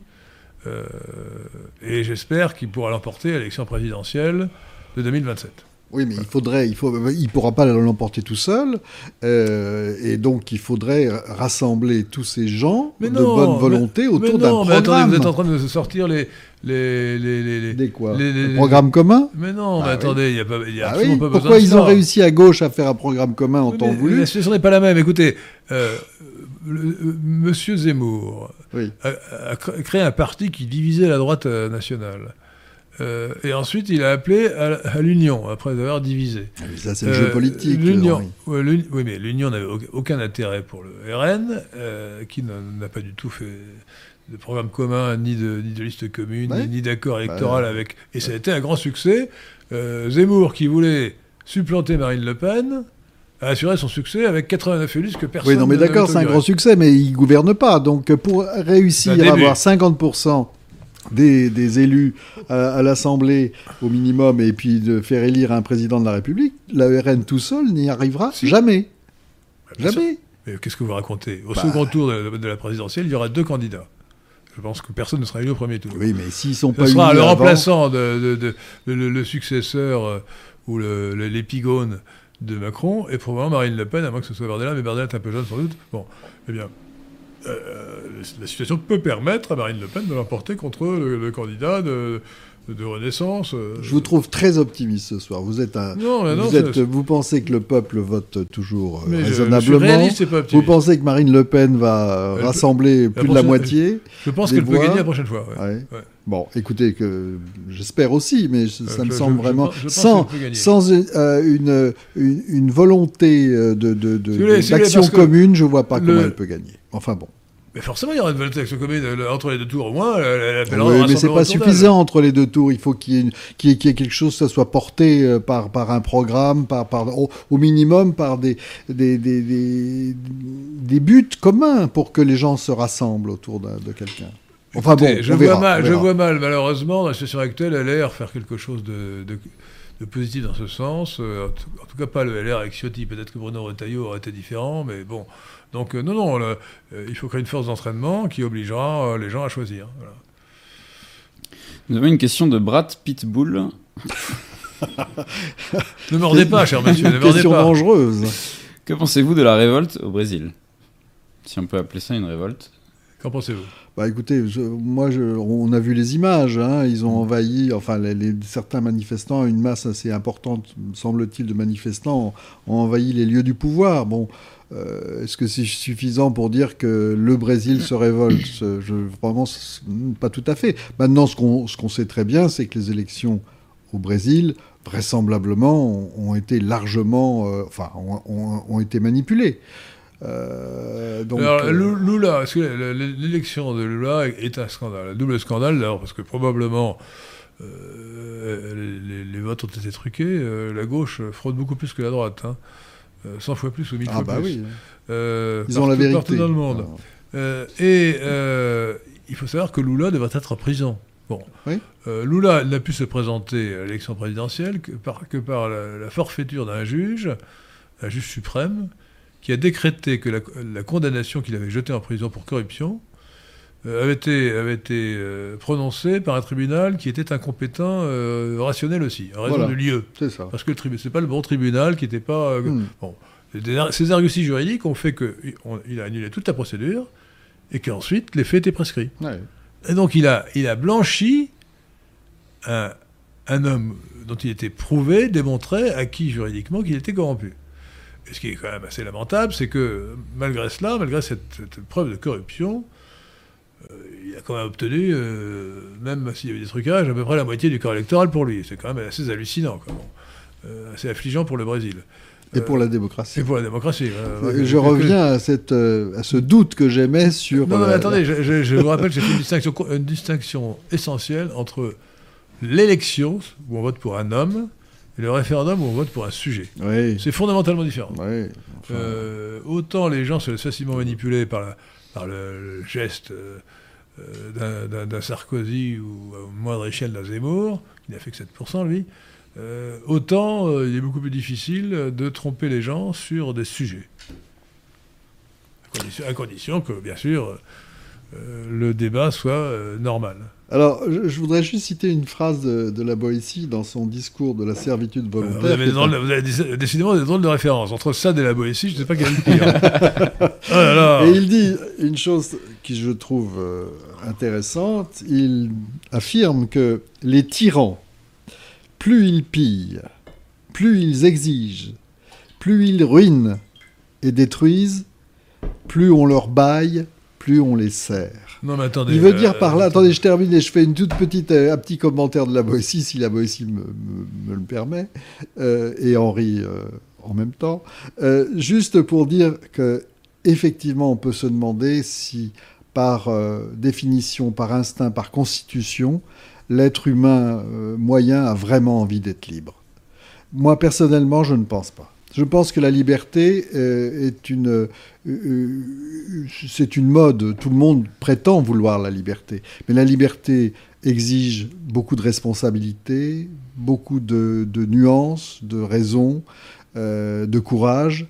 Et je crois malheureusement que soit l'humain n'a pas le temps, ni les compétences, ni la chance de rassembler toutes ces qualités, ou n'en a pas l'envie parce que parce qu'en fait, il, préfère être dans une douce torpeur euh, bien délimitée, euh, où, comme disait un de mes amis, euh, il ne vit pas, il glande. C'est-à-dire, il laisse marcher ses glandes. Soyons, soyons polis. Alors, allons-y. non, alors, écoutez, je crois que ce qu'il y a de vrai dans ce genre de discours, comme celui de la servitude volontaire d'Étienne de, la Boétie, donc c'était l'ami intime de Montaigne, donc on est au XVIe siècle. Oui. Euh, c'est. Euh, il est mort à 33 ans, C'est. Euh, oui, moi, je, je, ne le pleurerai pas. c'est un beau texte, discours sur la servitude. Attends, j'ai rien là-dessus, mais ce qui est vrai, ce qui est frappant, c'est la capacité d'obéissance des peuples et des hommes. C'est vrai que lorsqu'il y a une guerre, la plupart des gens acceptent d'aller se, faire tuer sur le front. Mais en un sens, c'est ce qui fait la force des nations. si les gens n'obéissaient pas, euh, ce serait la dislocation du peuple. ça fait sa faiblesse aussi, regardez le Covid. Regardez cette manipulation. on, a bien, on, a bien, vu pour le Covid, mais qui était avec un discours euh, de, propagande intense. Ah. Euh, avec, je ne sais plus comment il s'appelait le directeur, le directeur de la santé, qui venait tous les soirs comme un, acte de triomphe, avec un cri de triomphe. Salomon. Salomon, Salomon. Avec son jugement. Ouais, enfin, jugement euh, qui venait toujours inventer des, raconter des chiffres faux, d'ailleurs, parce que 10, 10, ou 5% seulement des gens qu'on a, qualifiés morts du Covid mouraient réellement du Covid et non pas d'autre chose. Bon, passons. Euh, donc, on a bien vu, oui, que la tyrannie fonctionnait très bien dans ces cas-là. Alors maintenant, sur, sur le cas particulier du discours de la servitude volontaire, moi, je, écoutez, euh, c'est vrai que si on aime la littérature, c'est un très beau texte. C'est un texte remarquable sur le plan littéraire. Mais sur le fond, sur le fond, sur les idées, c'est un texte absolument insupportable, subversif, d'abord complètement sophistique. Il prétend démontrer l'égalité par nature des hommes par des sophismes gros comme une maison, euh, et euh, il conclut à l'anarchie, c'est-à-dire tout, tout, tout, pouvoir d'après lui est illégitime. Bon, euh, donc c'est un discours de subversion totale qui est inscrit dans le dans la généalogie des idées cosmopolites que nous subissons à l'heure actuelle. Donc là, ici, c'est l'horreur, l'horreur idéologique. Bon. comme, comme Montaigne d'ailleurs, euh, d'une autre manière. Vous avez une question de Baptiste qui est gardien de la cité. Pourriez-vous Ah bravo, bravo gardien de la cité. Pourriez-vous expliquer la distinction qu'opère Burke entre la Révolution française et la Révolution américaine? Et je rappelle à nos auditeurs de Radio Athéna que vous pouvez devenir gardien de la cité euh, comme Baptiste en vous abonnant à la chaîne YouTube. Alors, le, ah, Burke, euh, Burke Edmund Burke est un de nos maîtres à penser, c'est un très grand penseur. Il faut lire vraiment le plus beau livre ou le plus grand livre de philosophie politique euh, que je connaisse, de pensée politique, c'est celui d'Edmund Burke qui s'appelle Réflexion sur la Révolution de France. Euh, achetez la, traduction, non pas la traduction d'origine qui est mal faite, mais euh, la traduction de la collection plurielle, donc ça doit être Hachette, qui n'est pas élégante mais qui est exacte. Je le sais parce que j'ai les deux traductions, plus la version originale en anglais, j'ai comparé, donc voilà. Et, et donc Edmund Burke compare surtout la Révolution française à la Révolution anglaise de 1688, qu'on appelle, ou 1688 ou 89, 88 euh, euh, qu'on appelle la révolution, la, la glorieuse révolution, la, révolution glorieuse, qui est un terme de propagande, mais qui, selon lui, euh, consistait à, se débarrasser de l'absolutisme de Jacques II, semble-t-il, non pour, pour revenir aux traditions anglaises, aux traditions de liberté. Ce qui n'a aucun rapport avec la Révolution française, qui est une, une révolution par laquelle... donc pour moi, du point de vue, d'ailleurs sémantique, je crois que le terme de révolution doit être banni, et la, on peut parler de restauration, plutôt de réaction pour la, glorieuse révolution, la prétendue glorieuse révolution anglaise. Euh, quant à la révolution américaine, euh, c'est euh, le désir des, Américains, des Yankees, qui vivaient très loin d'Angleterre, de se séparer de la métropole pour devenir indépendants. Donc ça n'a pas grand-chose à voir avec la Révolution française, ce qui n'a pas empêché quand même euh, la Révolution américaine de poser des principes, euh, d'une certaine manière, euh, très différents de ce qui existait avant, de fonder une, véritable démocratie. Alors, si vous permettez, pour revenir au sujet sur la lutte contre la tyrannie, j'aimerais bien qu'on parle un tout petit peu, justement, de toutes les manifestations que l'on voit de temps en temps dans nos rues, donc les, manifestations, et euh, que l'on parle effectivement de cette confrontation entre les manifestants, les forces de l'ordre et le pouvoir politique qu'il y a derrière. Euh, je, trouve que euh, là, c'est un terrain de lutte dans l'espace public qui est important, qui n'est pas le, seul terrain, et qui parfois n'est pas un terrain qu'il faut... Enfin, en tout cas, c'est un terrain qu'il faut, faut bien choisir. par exemple, le fait que les Gilets jaunes euh, soit monté à Paris régulièrement, à mon sens, je crois, était une erreur. Qu'ils montent une fois, oui, mais après, il fallait qu'ils restent sur leur propre terrain, leur propre carrefour, etc. Ils ont fait une grosse erreur. Et le fait qu'ils aient, repris euh, le terme gilet jaune euh, samedi ou dimanche dernier, Là aussi, c'est une erreur, me semble-t-il, parce que justement, il aurait fallu trouver un autre intitulé et relancer euh, la, dynamisme, la dynamique sous un autre drapeau. Bon, enfin, peu importe. Mais toujours est-il que quand il y a des manifestations, euh, on peut euh, se demander quel est, le, caractère légitime de la riposte des politiques et de la riposte donc des forces de l'ordre qui sont sous les ordres des politiques. et euh, il y a euh, une disposition légale, euh, qui est l'article, c'est la loi 121.10, qui traite de l'ordre manifestement illégal. C'est-à-dire que quand vous êtes un fonctionnaire, civil ou militaire d'ailleurs, et que vous êtes face à une situation, si, on vous donne par exemple un ordre manifestement illégal à exécuter, et un ordre qui est de nature à compromettre gravement un intérêt public, vous avez le droit de vous y opposer. À vos risques et périls, hein. c'est très compliqué parce qu'évidemment, il faut d'abord bien diagnostiquer la situation, savoir si l'ordre est manifestement illégal. Deuxièmement, si la situation que, l'exécution de cet ordre va engendrer va compromettre gravement un intérêt public. et donc, il faut réagir euh, en fonction de cette, de cette analyse. C'est pas simple, mais c'est quand même un outil euh, qui est à disposition euh, de, des forces de l'ordre. Je crois que. ne peut pas être souvent utilisé. Non, très peu. mais c'est un, une disposition qui découle d'ailleurs tout simplement du procès de Nuremberg.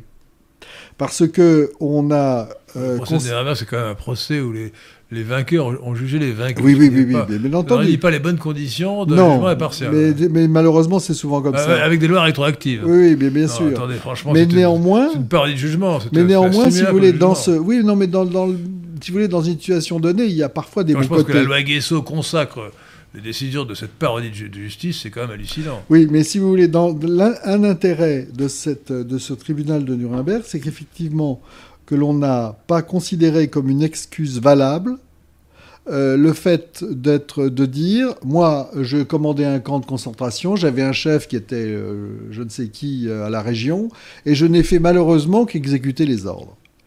On, a considéré que cette, cette raison n'était pas suffisante et que ça ne permettait pas de cacher sa propre responsabilité, la responsabilité de chacun. Et je pense que c'était effectivement une, un bon pas vers une pas que ce responsabilisation. soit une innovation de Nuremberg, ça a toujours existé. Hmm, bah, écoutez, comme ça, ça a été inscrit Non, de- non, dans, le, dans jugement de Nuremberg.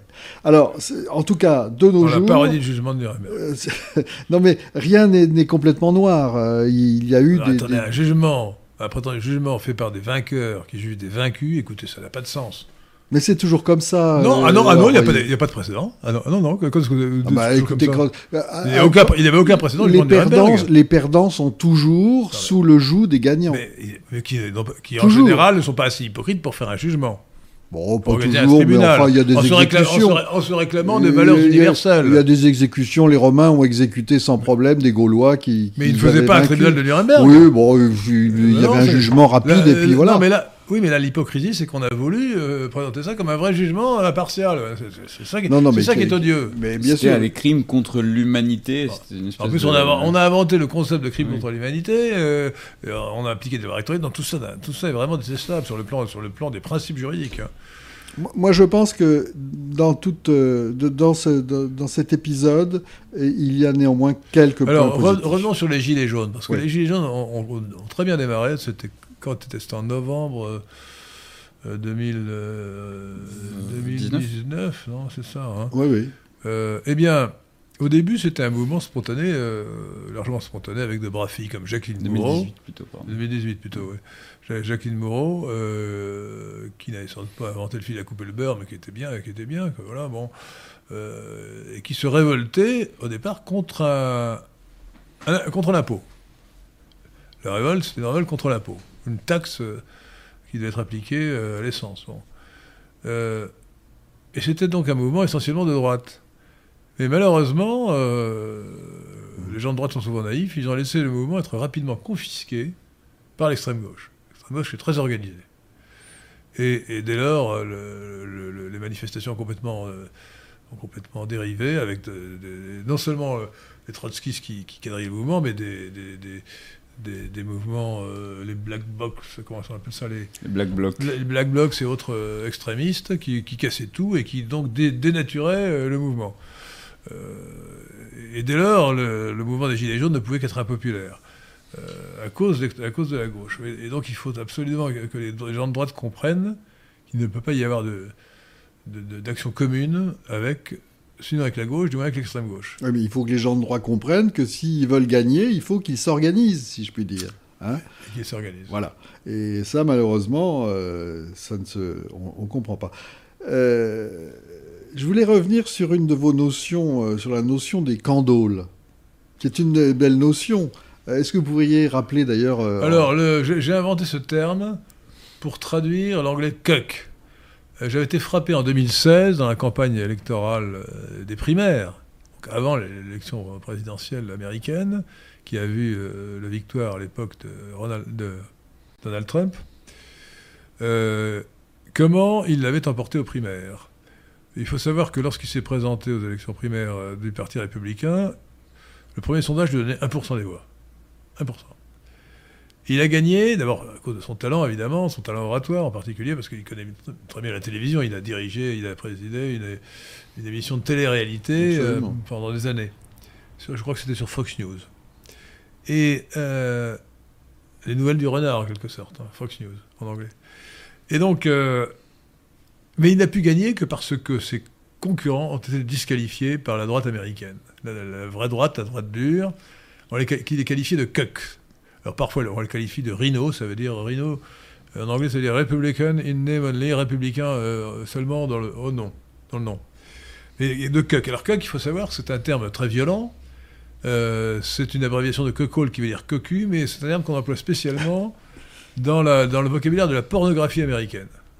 Le cuck, c'est un homme qui, je parle de, vidéos pornographiques, hein, alors rassurez-vous, je ne les ai pas vues, mais on m'a raconté, qui, do- qui, regarde sa femme avoir des rapports sexuels avec un autre homme, et qui, tire son plaisir de ce spectacle, euh, qui livre sa propre femme à un autre homme.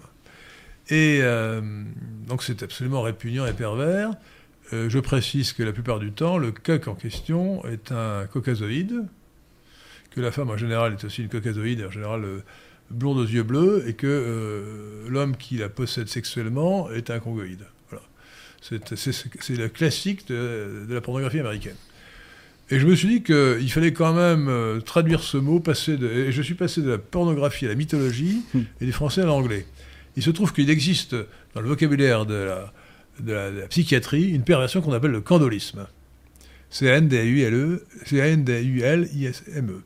Le candolisme tire son nom du roi Candole. Le roi Candole, c'est dans la mythologie, euh, ou presque l'histoire euh, grecque, c'est un roi, c'est un roi de Phrygie, qui, avait une femme d'une beauté extraordinaire, et qui euh, a donné sa femme au chef de, sa garde qui s'appelait euh, Gigès, ou Gigès. Euh, alors, je, entre parenthèses, Gigès, c'est l'homme de l'anneau de Gigès, hein. enfin peu importe. Et donc, il a, il a assisté aux ébats euh, sexuels de, de sa femme avec ce Gigès. Qui non seulement d'ailleurs lui a pris sa femme, mais qui a fini par le tuer et lui prendre le pouvoir. Euh, bon. Donc, le candole, c'est celui qui fait ça. Alors évidemment, c'est une image. Alors, c'est une image. Alors, alors voilà. Donc, l'image politique, je me suis dit.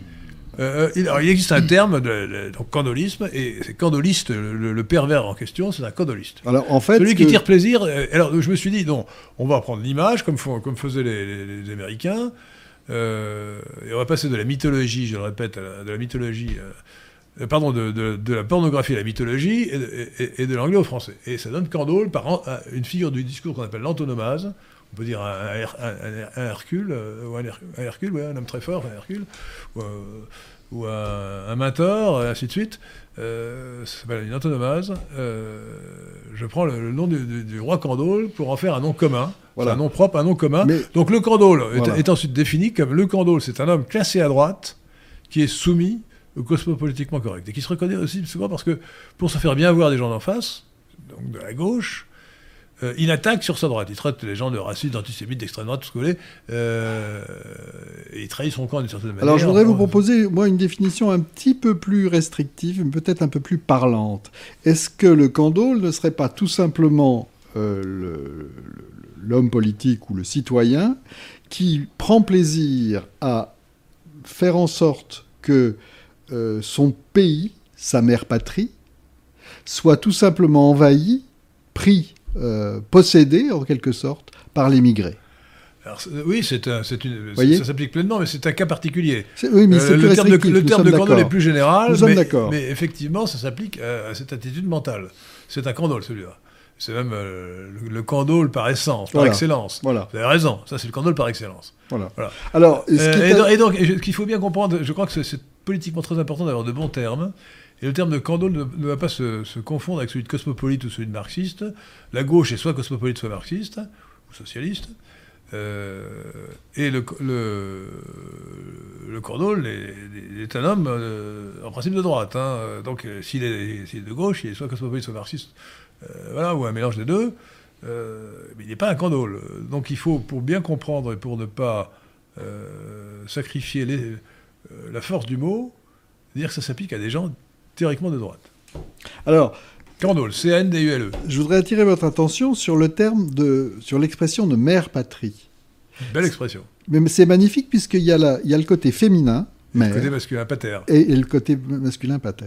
C'est Ouais. une magnifique expression. Oui, mais la mère Et je pense qu'effectivement, le candole, c'est celui qui donne la mère patrie qui, à, la oui, possession de l'étranger. Donc là, vous reprenez euh, la figure, vous l'appliquez de manière en quelque sorte Voilà. euh, charnelle. Voilà. Mais c'est ça, oui, oui, absolument. Oui, oui. Ouais. Alors, à propos de, de, euh, Euh, oui, de mais ces noms... attendez, je me demande si. si, si, euh, oui, mais c'est une partie. de- Parce que le, le, le- peuvent faire ça.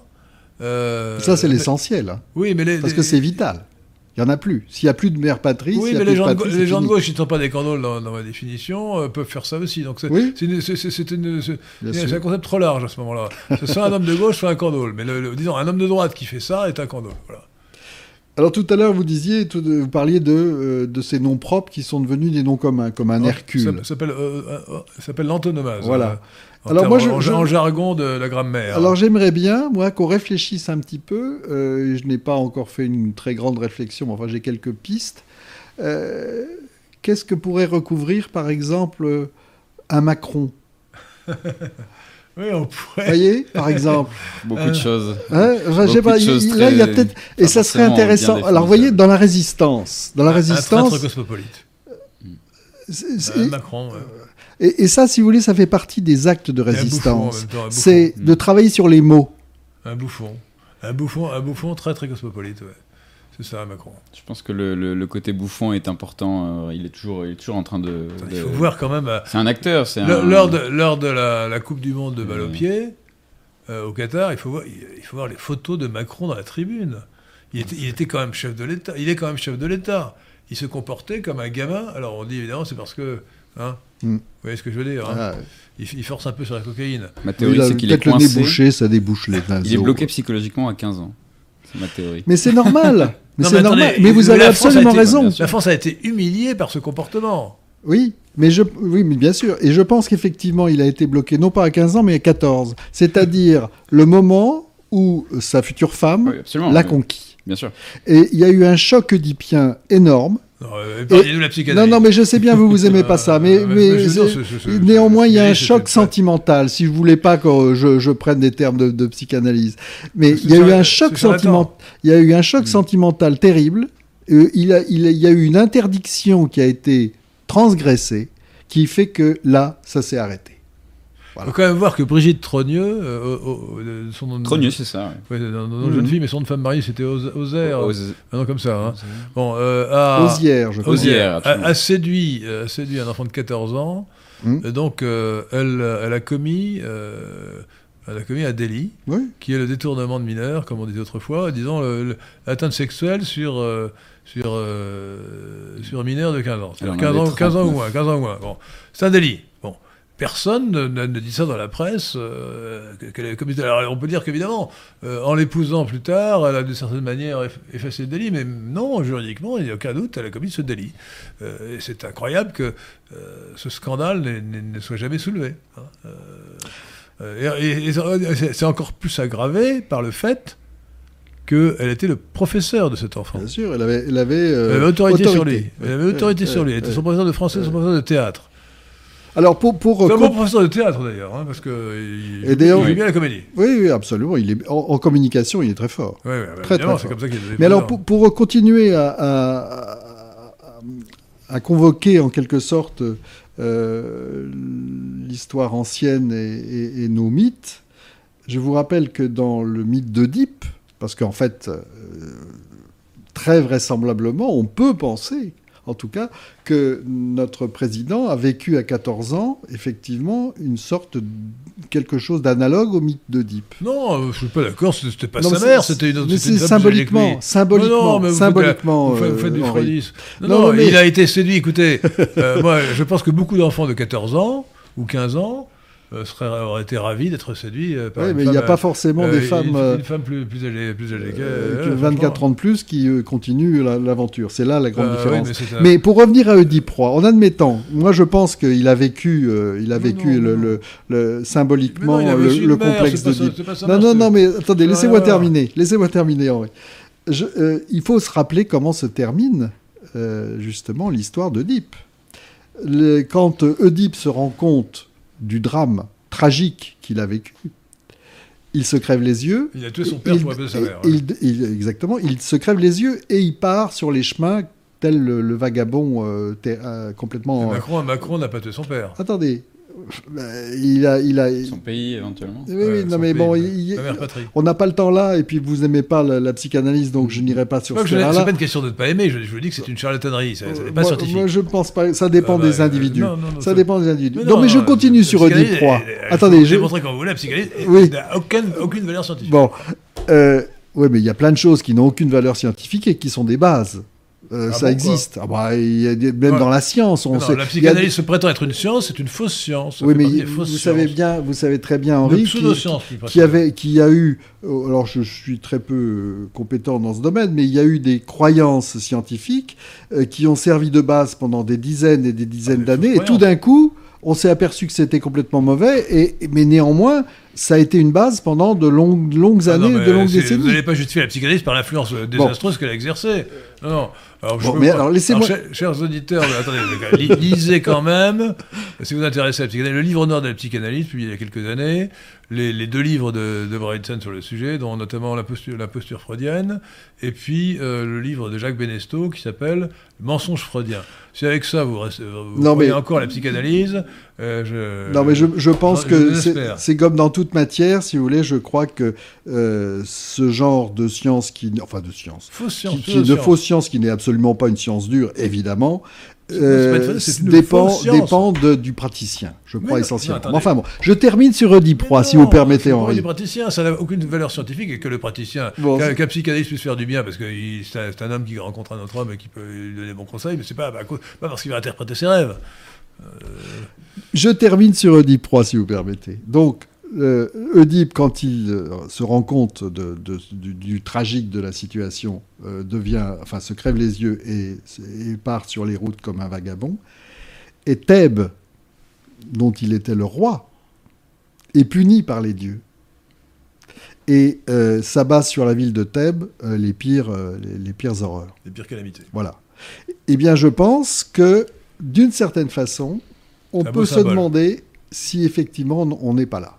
Et puis, il y a la fameuse phrase, euh, évidemment, euh, qu'il n'y a rien de pire. euh, euh, que- il n'y a rien de pire pour un royaume d'être gouverné par un enfant. C'est pas comme ça. et La phrase est mieux dite, bien entendu. Voilà. Je trouve que c'est donné trop d'importance dans l'histoire française à Macron. Trop de. Comme si c'était. il a quand un même peu- été réélu euh, 8, ans. Mais, euh, 10 mais, ans, je, mais je comprends le. 10 ans, 10 ans de. Macron, euh, c'est quand même. Oui, J'aime pas lui hein. donner autant d'importance. Ouais. Je pense que c'est qu'un pantin.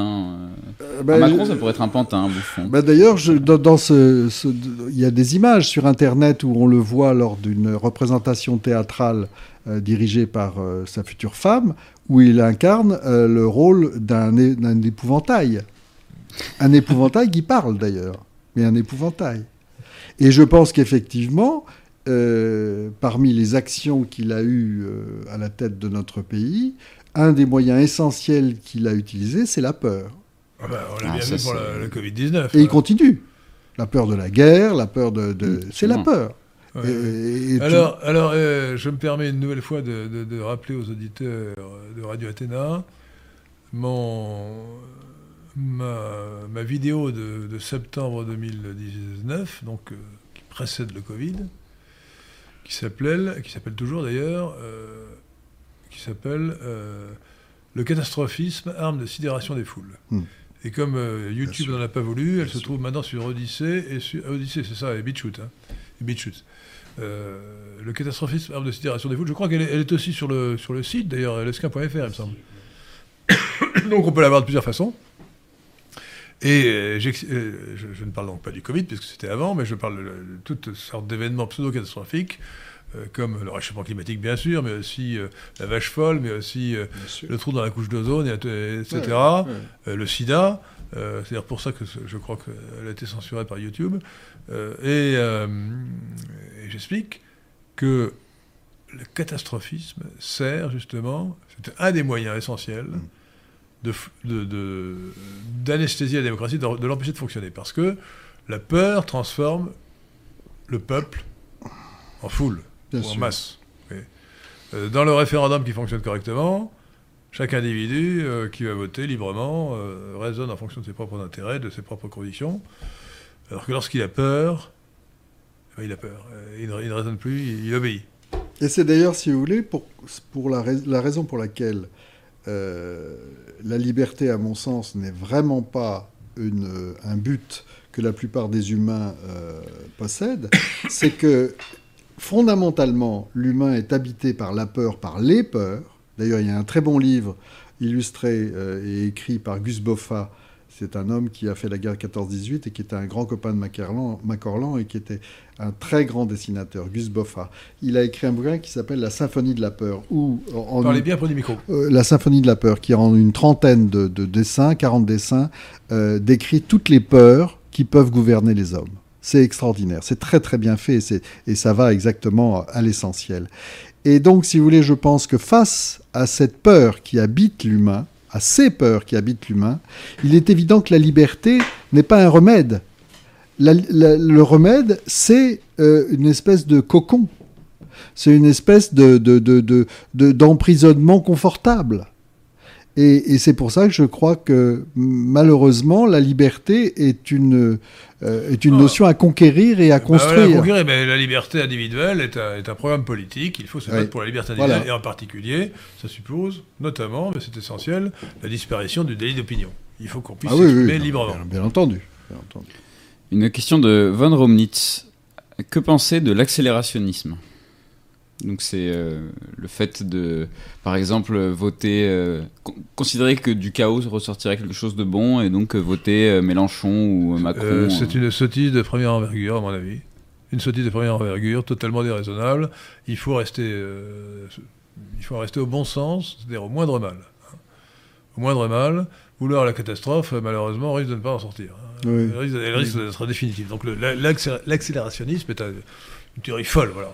Alors, Alors, absolument. Alors évidemment, ça peut faire plaisir à la personne qui utilise Oui, cette solution excité, parce que c'est effectivement on est dans l'excitation et mais euh, ça n'a pas de ça ça n'a pas de suite, ça n'a pas de Non. Les gens ont beaucoup de mal à comprendre quelque chose d'élémentaire pourtant, enfin pas, pas, de- pas tout le monde, mais le, le principe du moindre mal.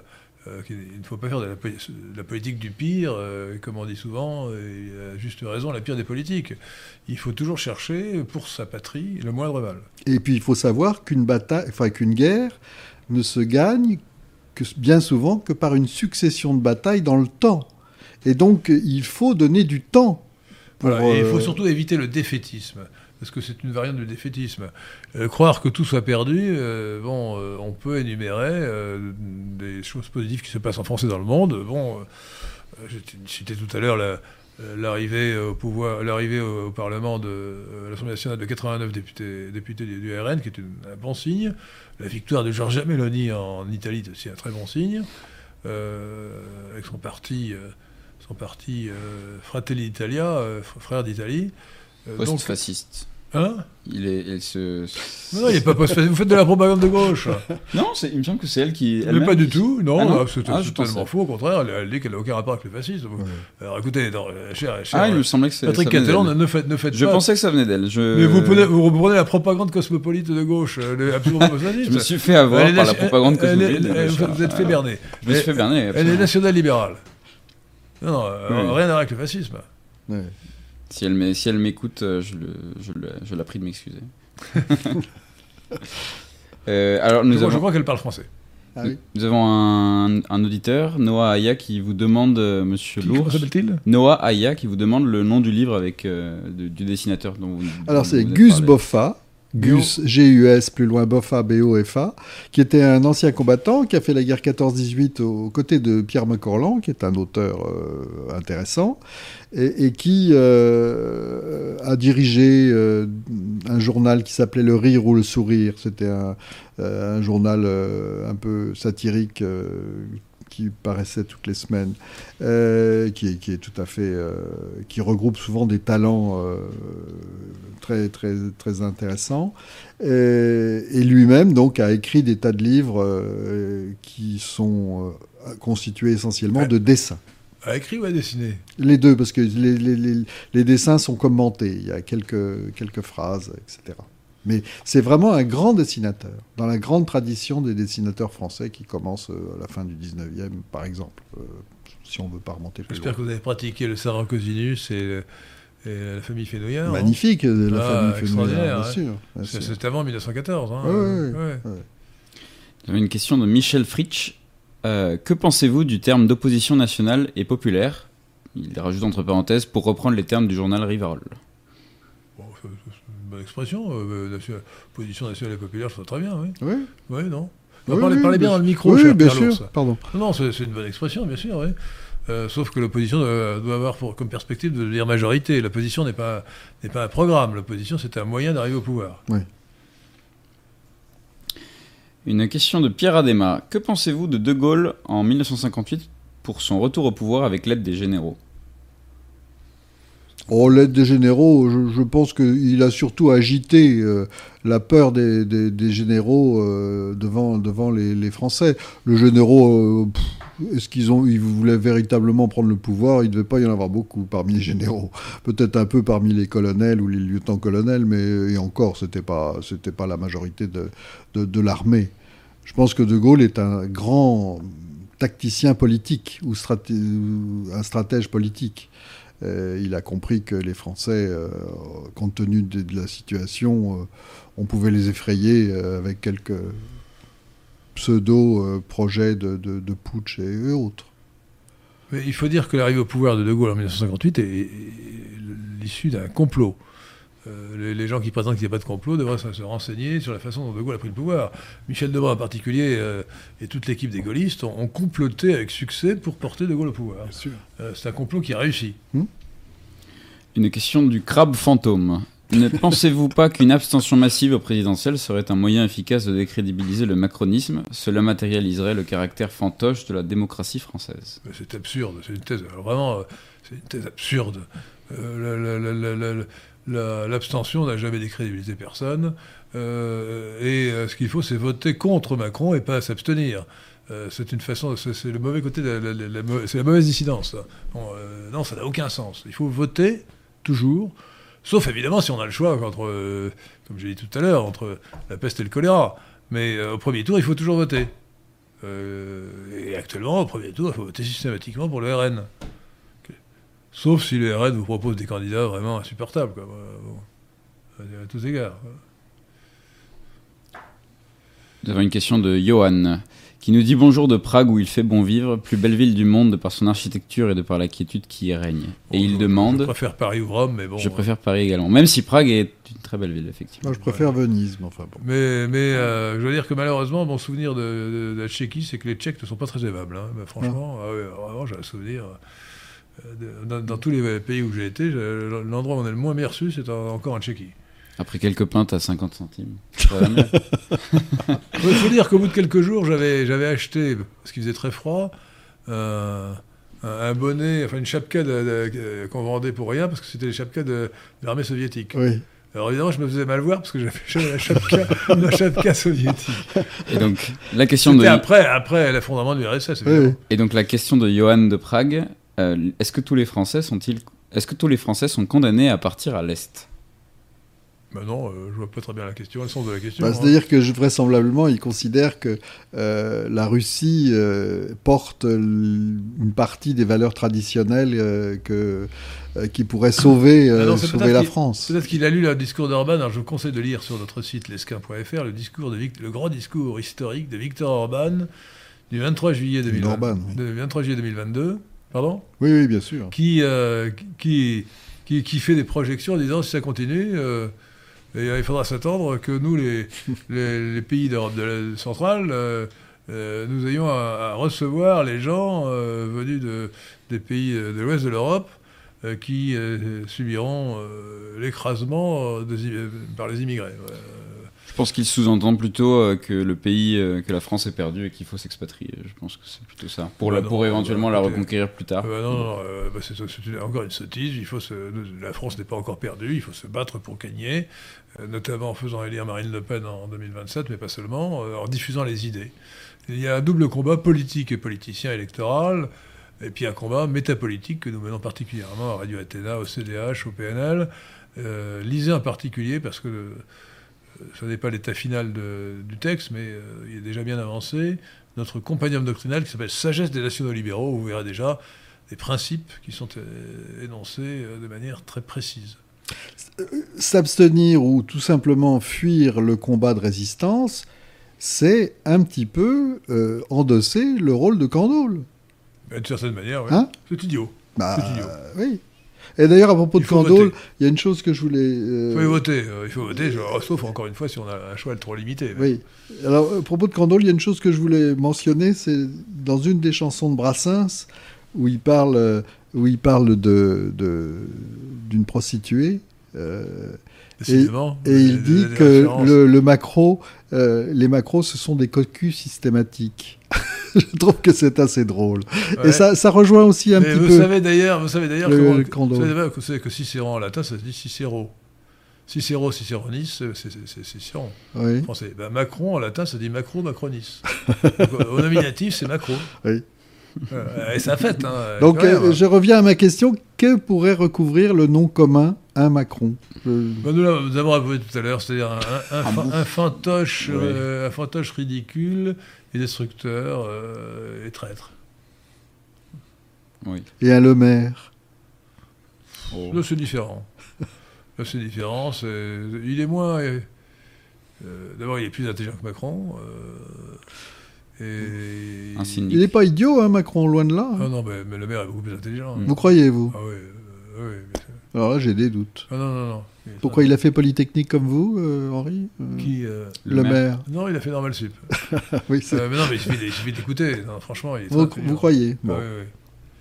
Non. Enfin, euh, concernant la Russie, on peut pas dire qu'il ait fait preuve d'une intelligence Ah bah, extrême il, en il a fait pensant. une gaffe, les gens intelligents peuvent faire des Enfin, gaffes. une gaffe, une gaffe, vous me faites rire, c'est essentiel, sa gaffe. Ah bah, C'est, euh, oui, il n'a pas Il a compris. dit qu'il fallait Il a, faire il a la pas guerre, compris quand même euh, quelles étaient les, les, les, les forces et les faiblesses de la France. Il a été emporté par euh, sa volonté de se faire bien voir des médias. par- il en a rajouté bon, il était donc, en disant qu'il fallait faire la guerre, une guerre destructive à la Russie. euh. Ouais, bon, enfin là, c'est pas de l'intelligence. hein, Enfin bon, admettons qu'il était sous l'emprise. quelqu'un de très intelligent peut faire des bêtises et dire des sottises. euh, c'est- Sur, des- sur des sujets où il n'est pas expert. Enfin, c'est pas. Euh, l'intelligence oui, ne- puis encore une fois, c'est c'est parce qu'il il veut, euh, il veut euh, produire un effet voilà, par des Mm. réfugiés.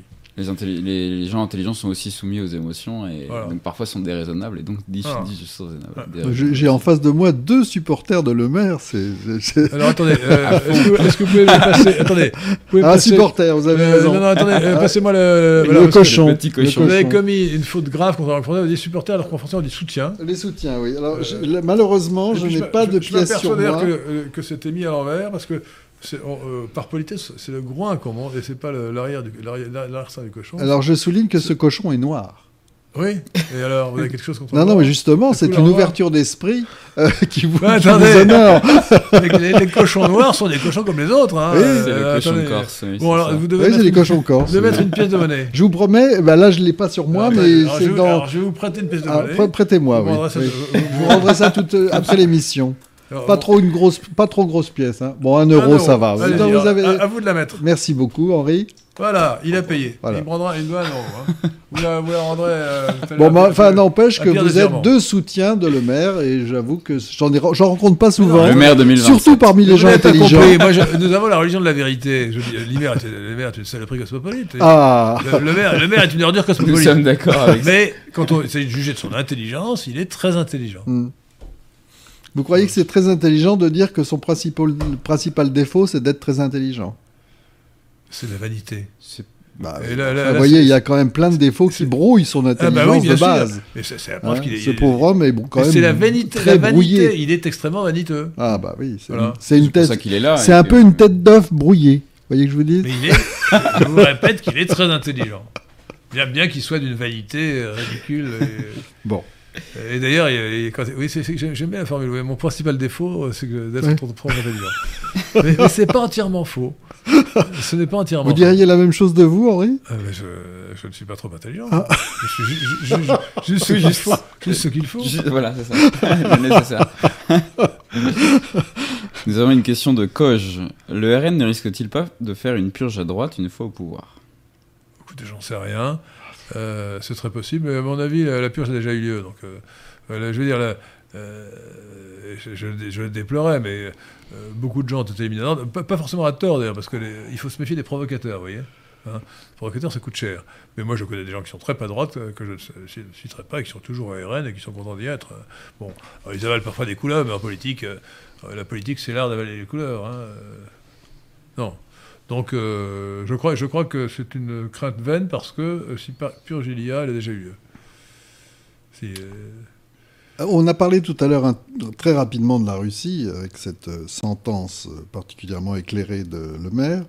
Je, voudrais juste, je voudrais juste proposer une explication sur le désamour d'une grande partie, oui, d'une grande partie des, des Français, ou en tout cas des gens qui s'expriment sur, euh, sur les ondes, concernant Poutine. Je crois qu'il y a, il y a deux axes dans ce désamour.